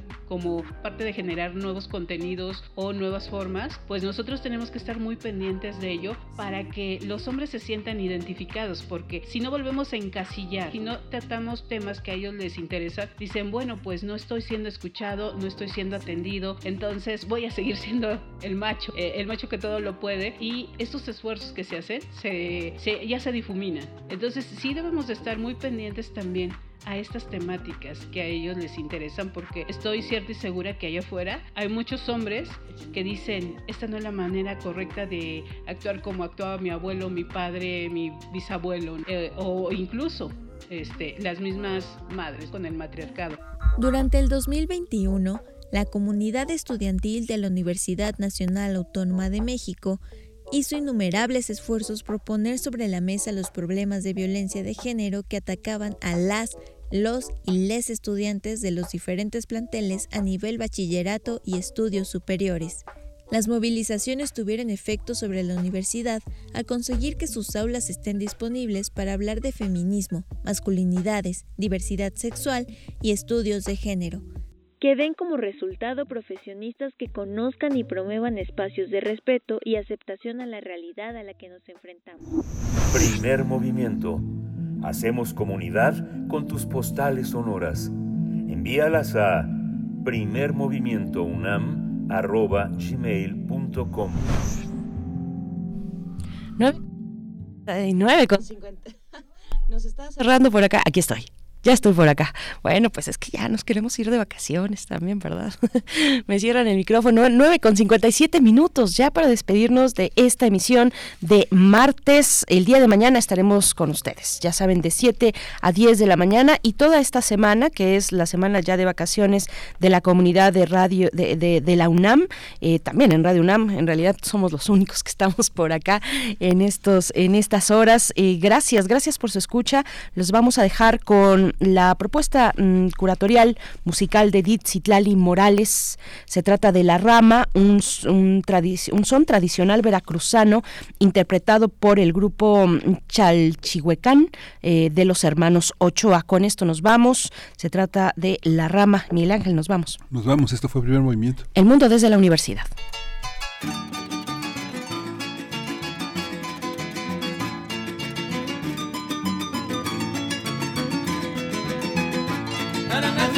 Limas y limones, Valín de la Virgen que todas las flores. Ya llegó la rama muy adornadita, la viene cargando una carochita. Naranjas y limas, limas y limones, Valín de la Virgen que todas las flores. A la buena noche y estamos aquí, aquí está la rama que le prometí. Naranjas y limas, limas y limones, Valín de la Virgen que todas las flores. Que le prometí venir a cantar,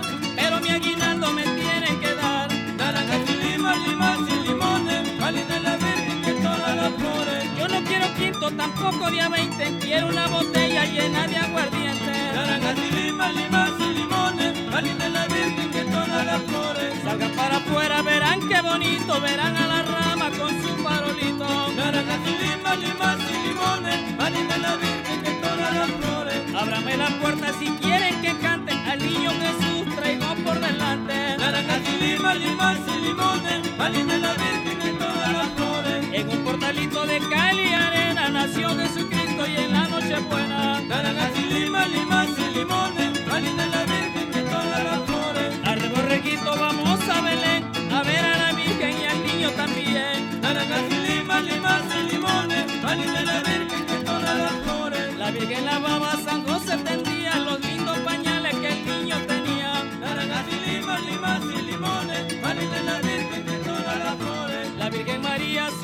Tendió, hizo una cadena que al cielo llegó.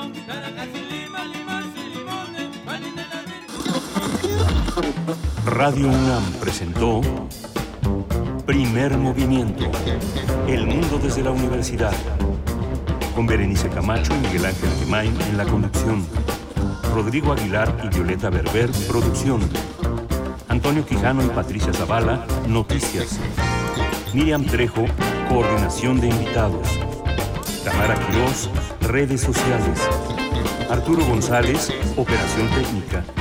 Locución, Tessa Uribe y Juan Staca. Quédate en sintonía con Radio UNAM. Experiencia sonora.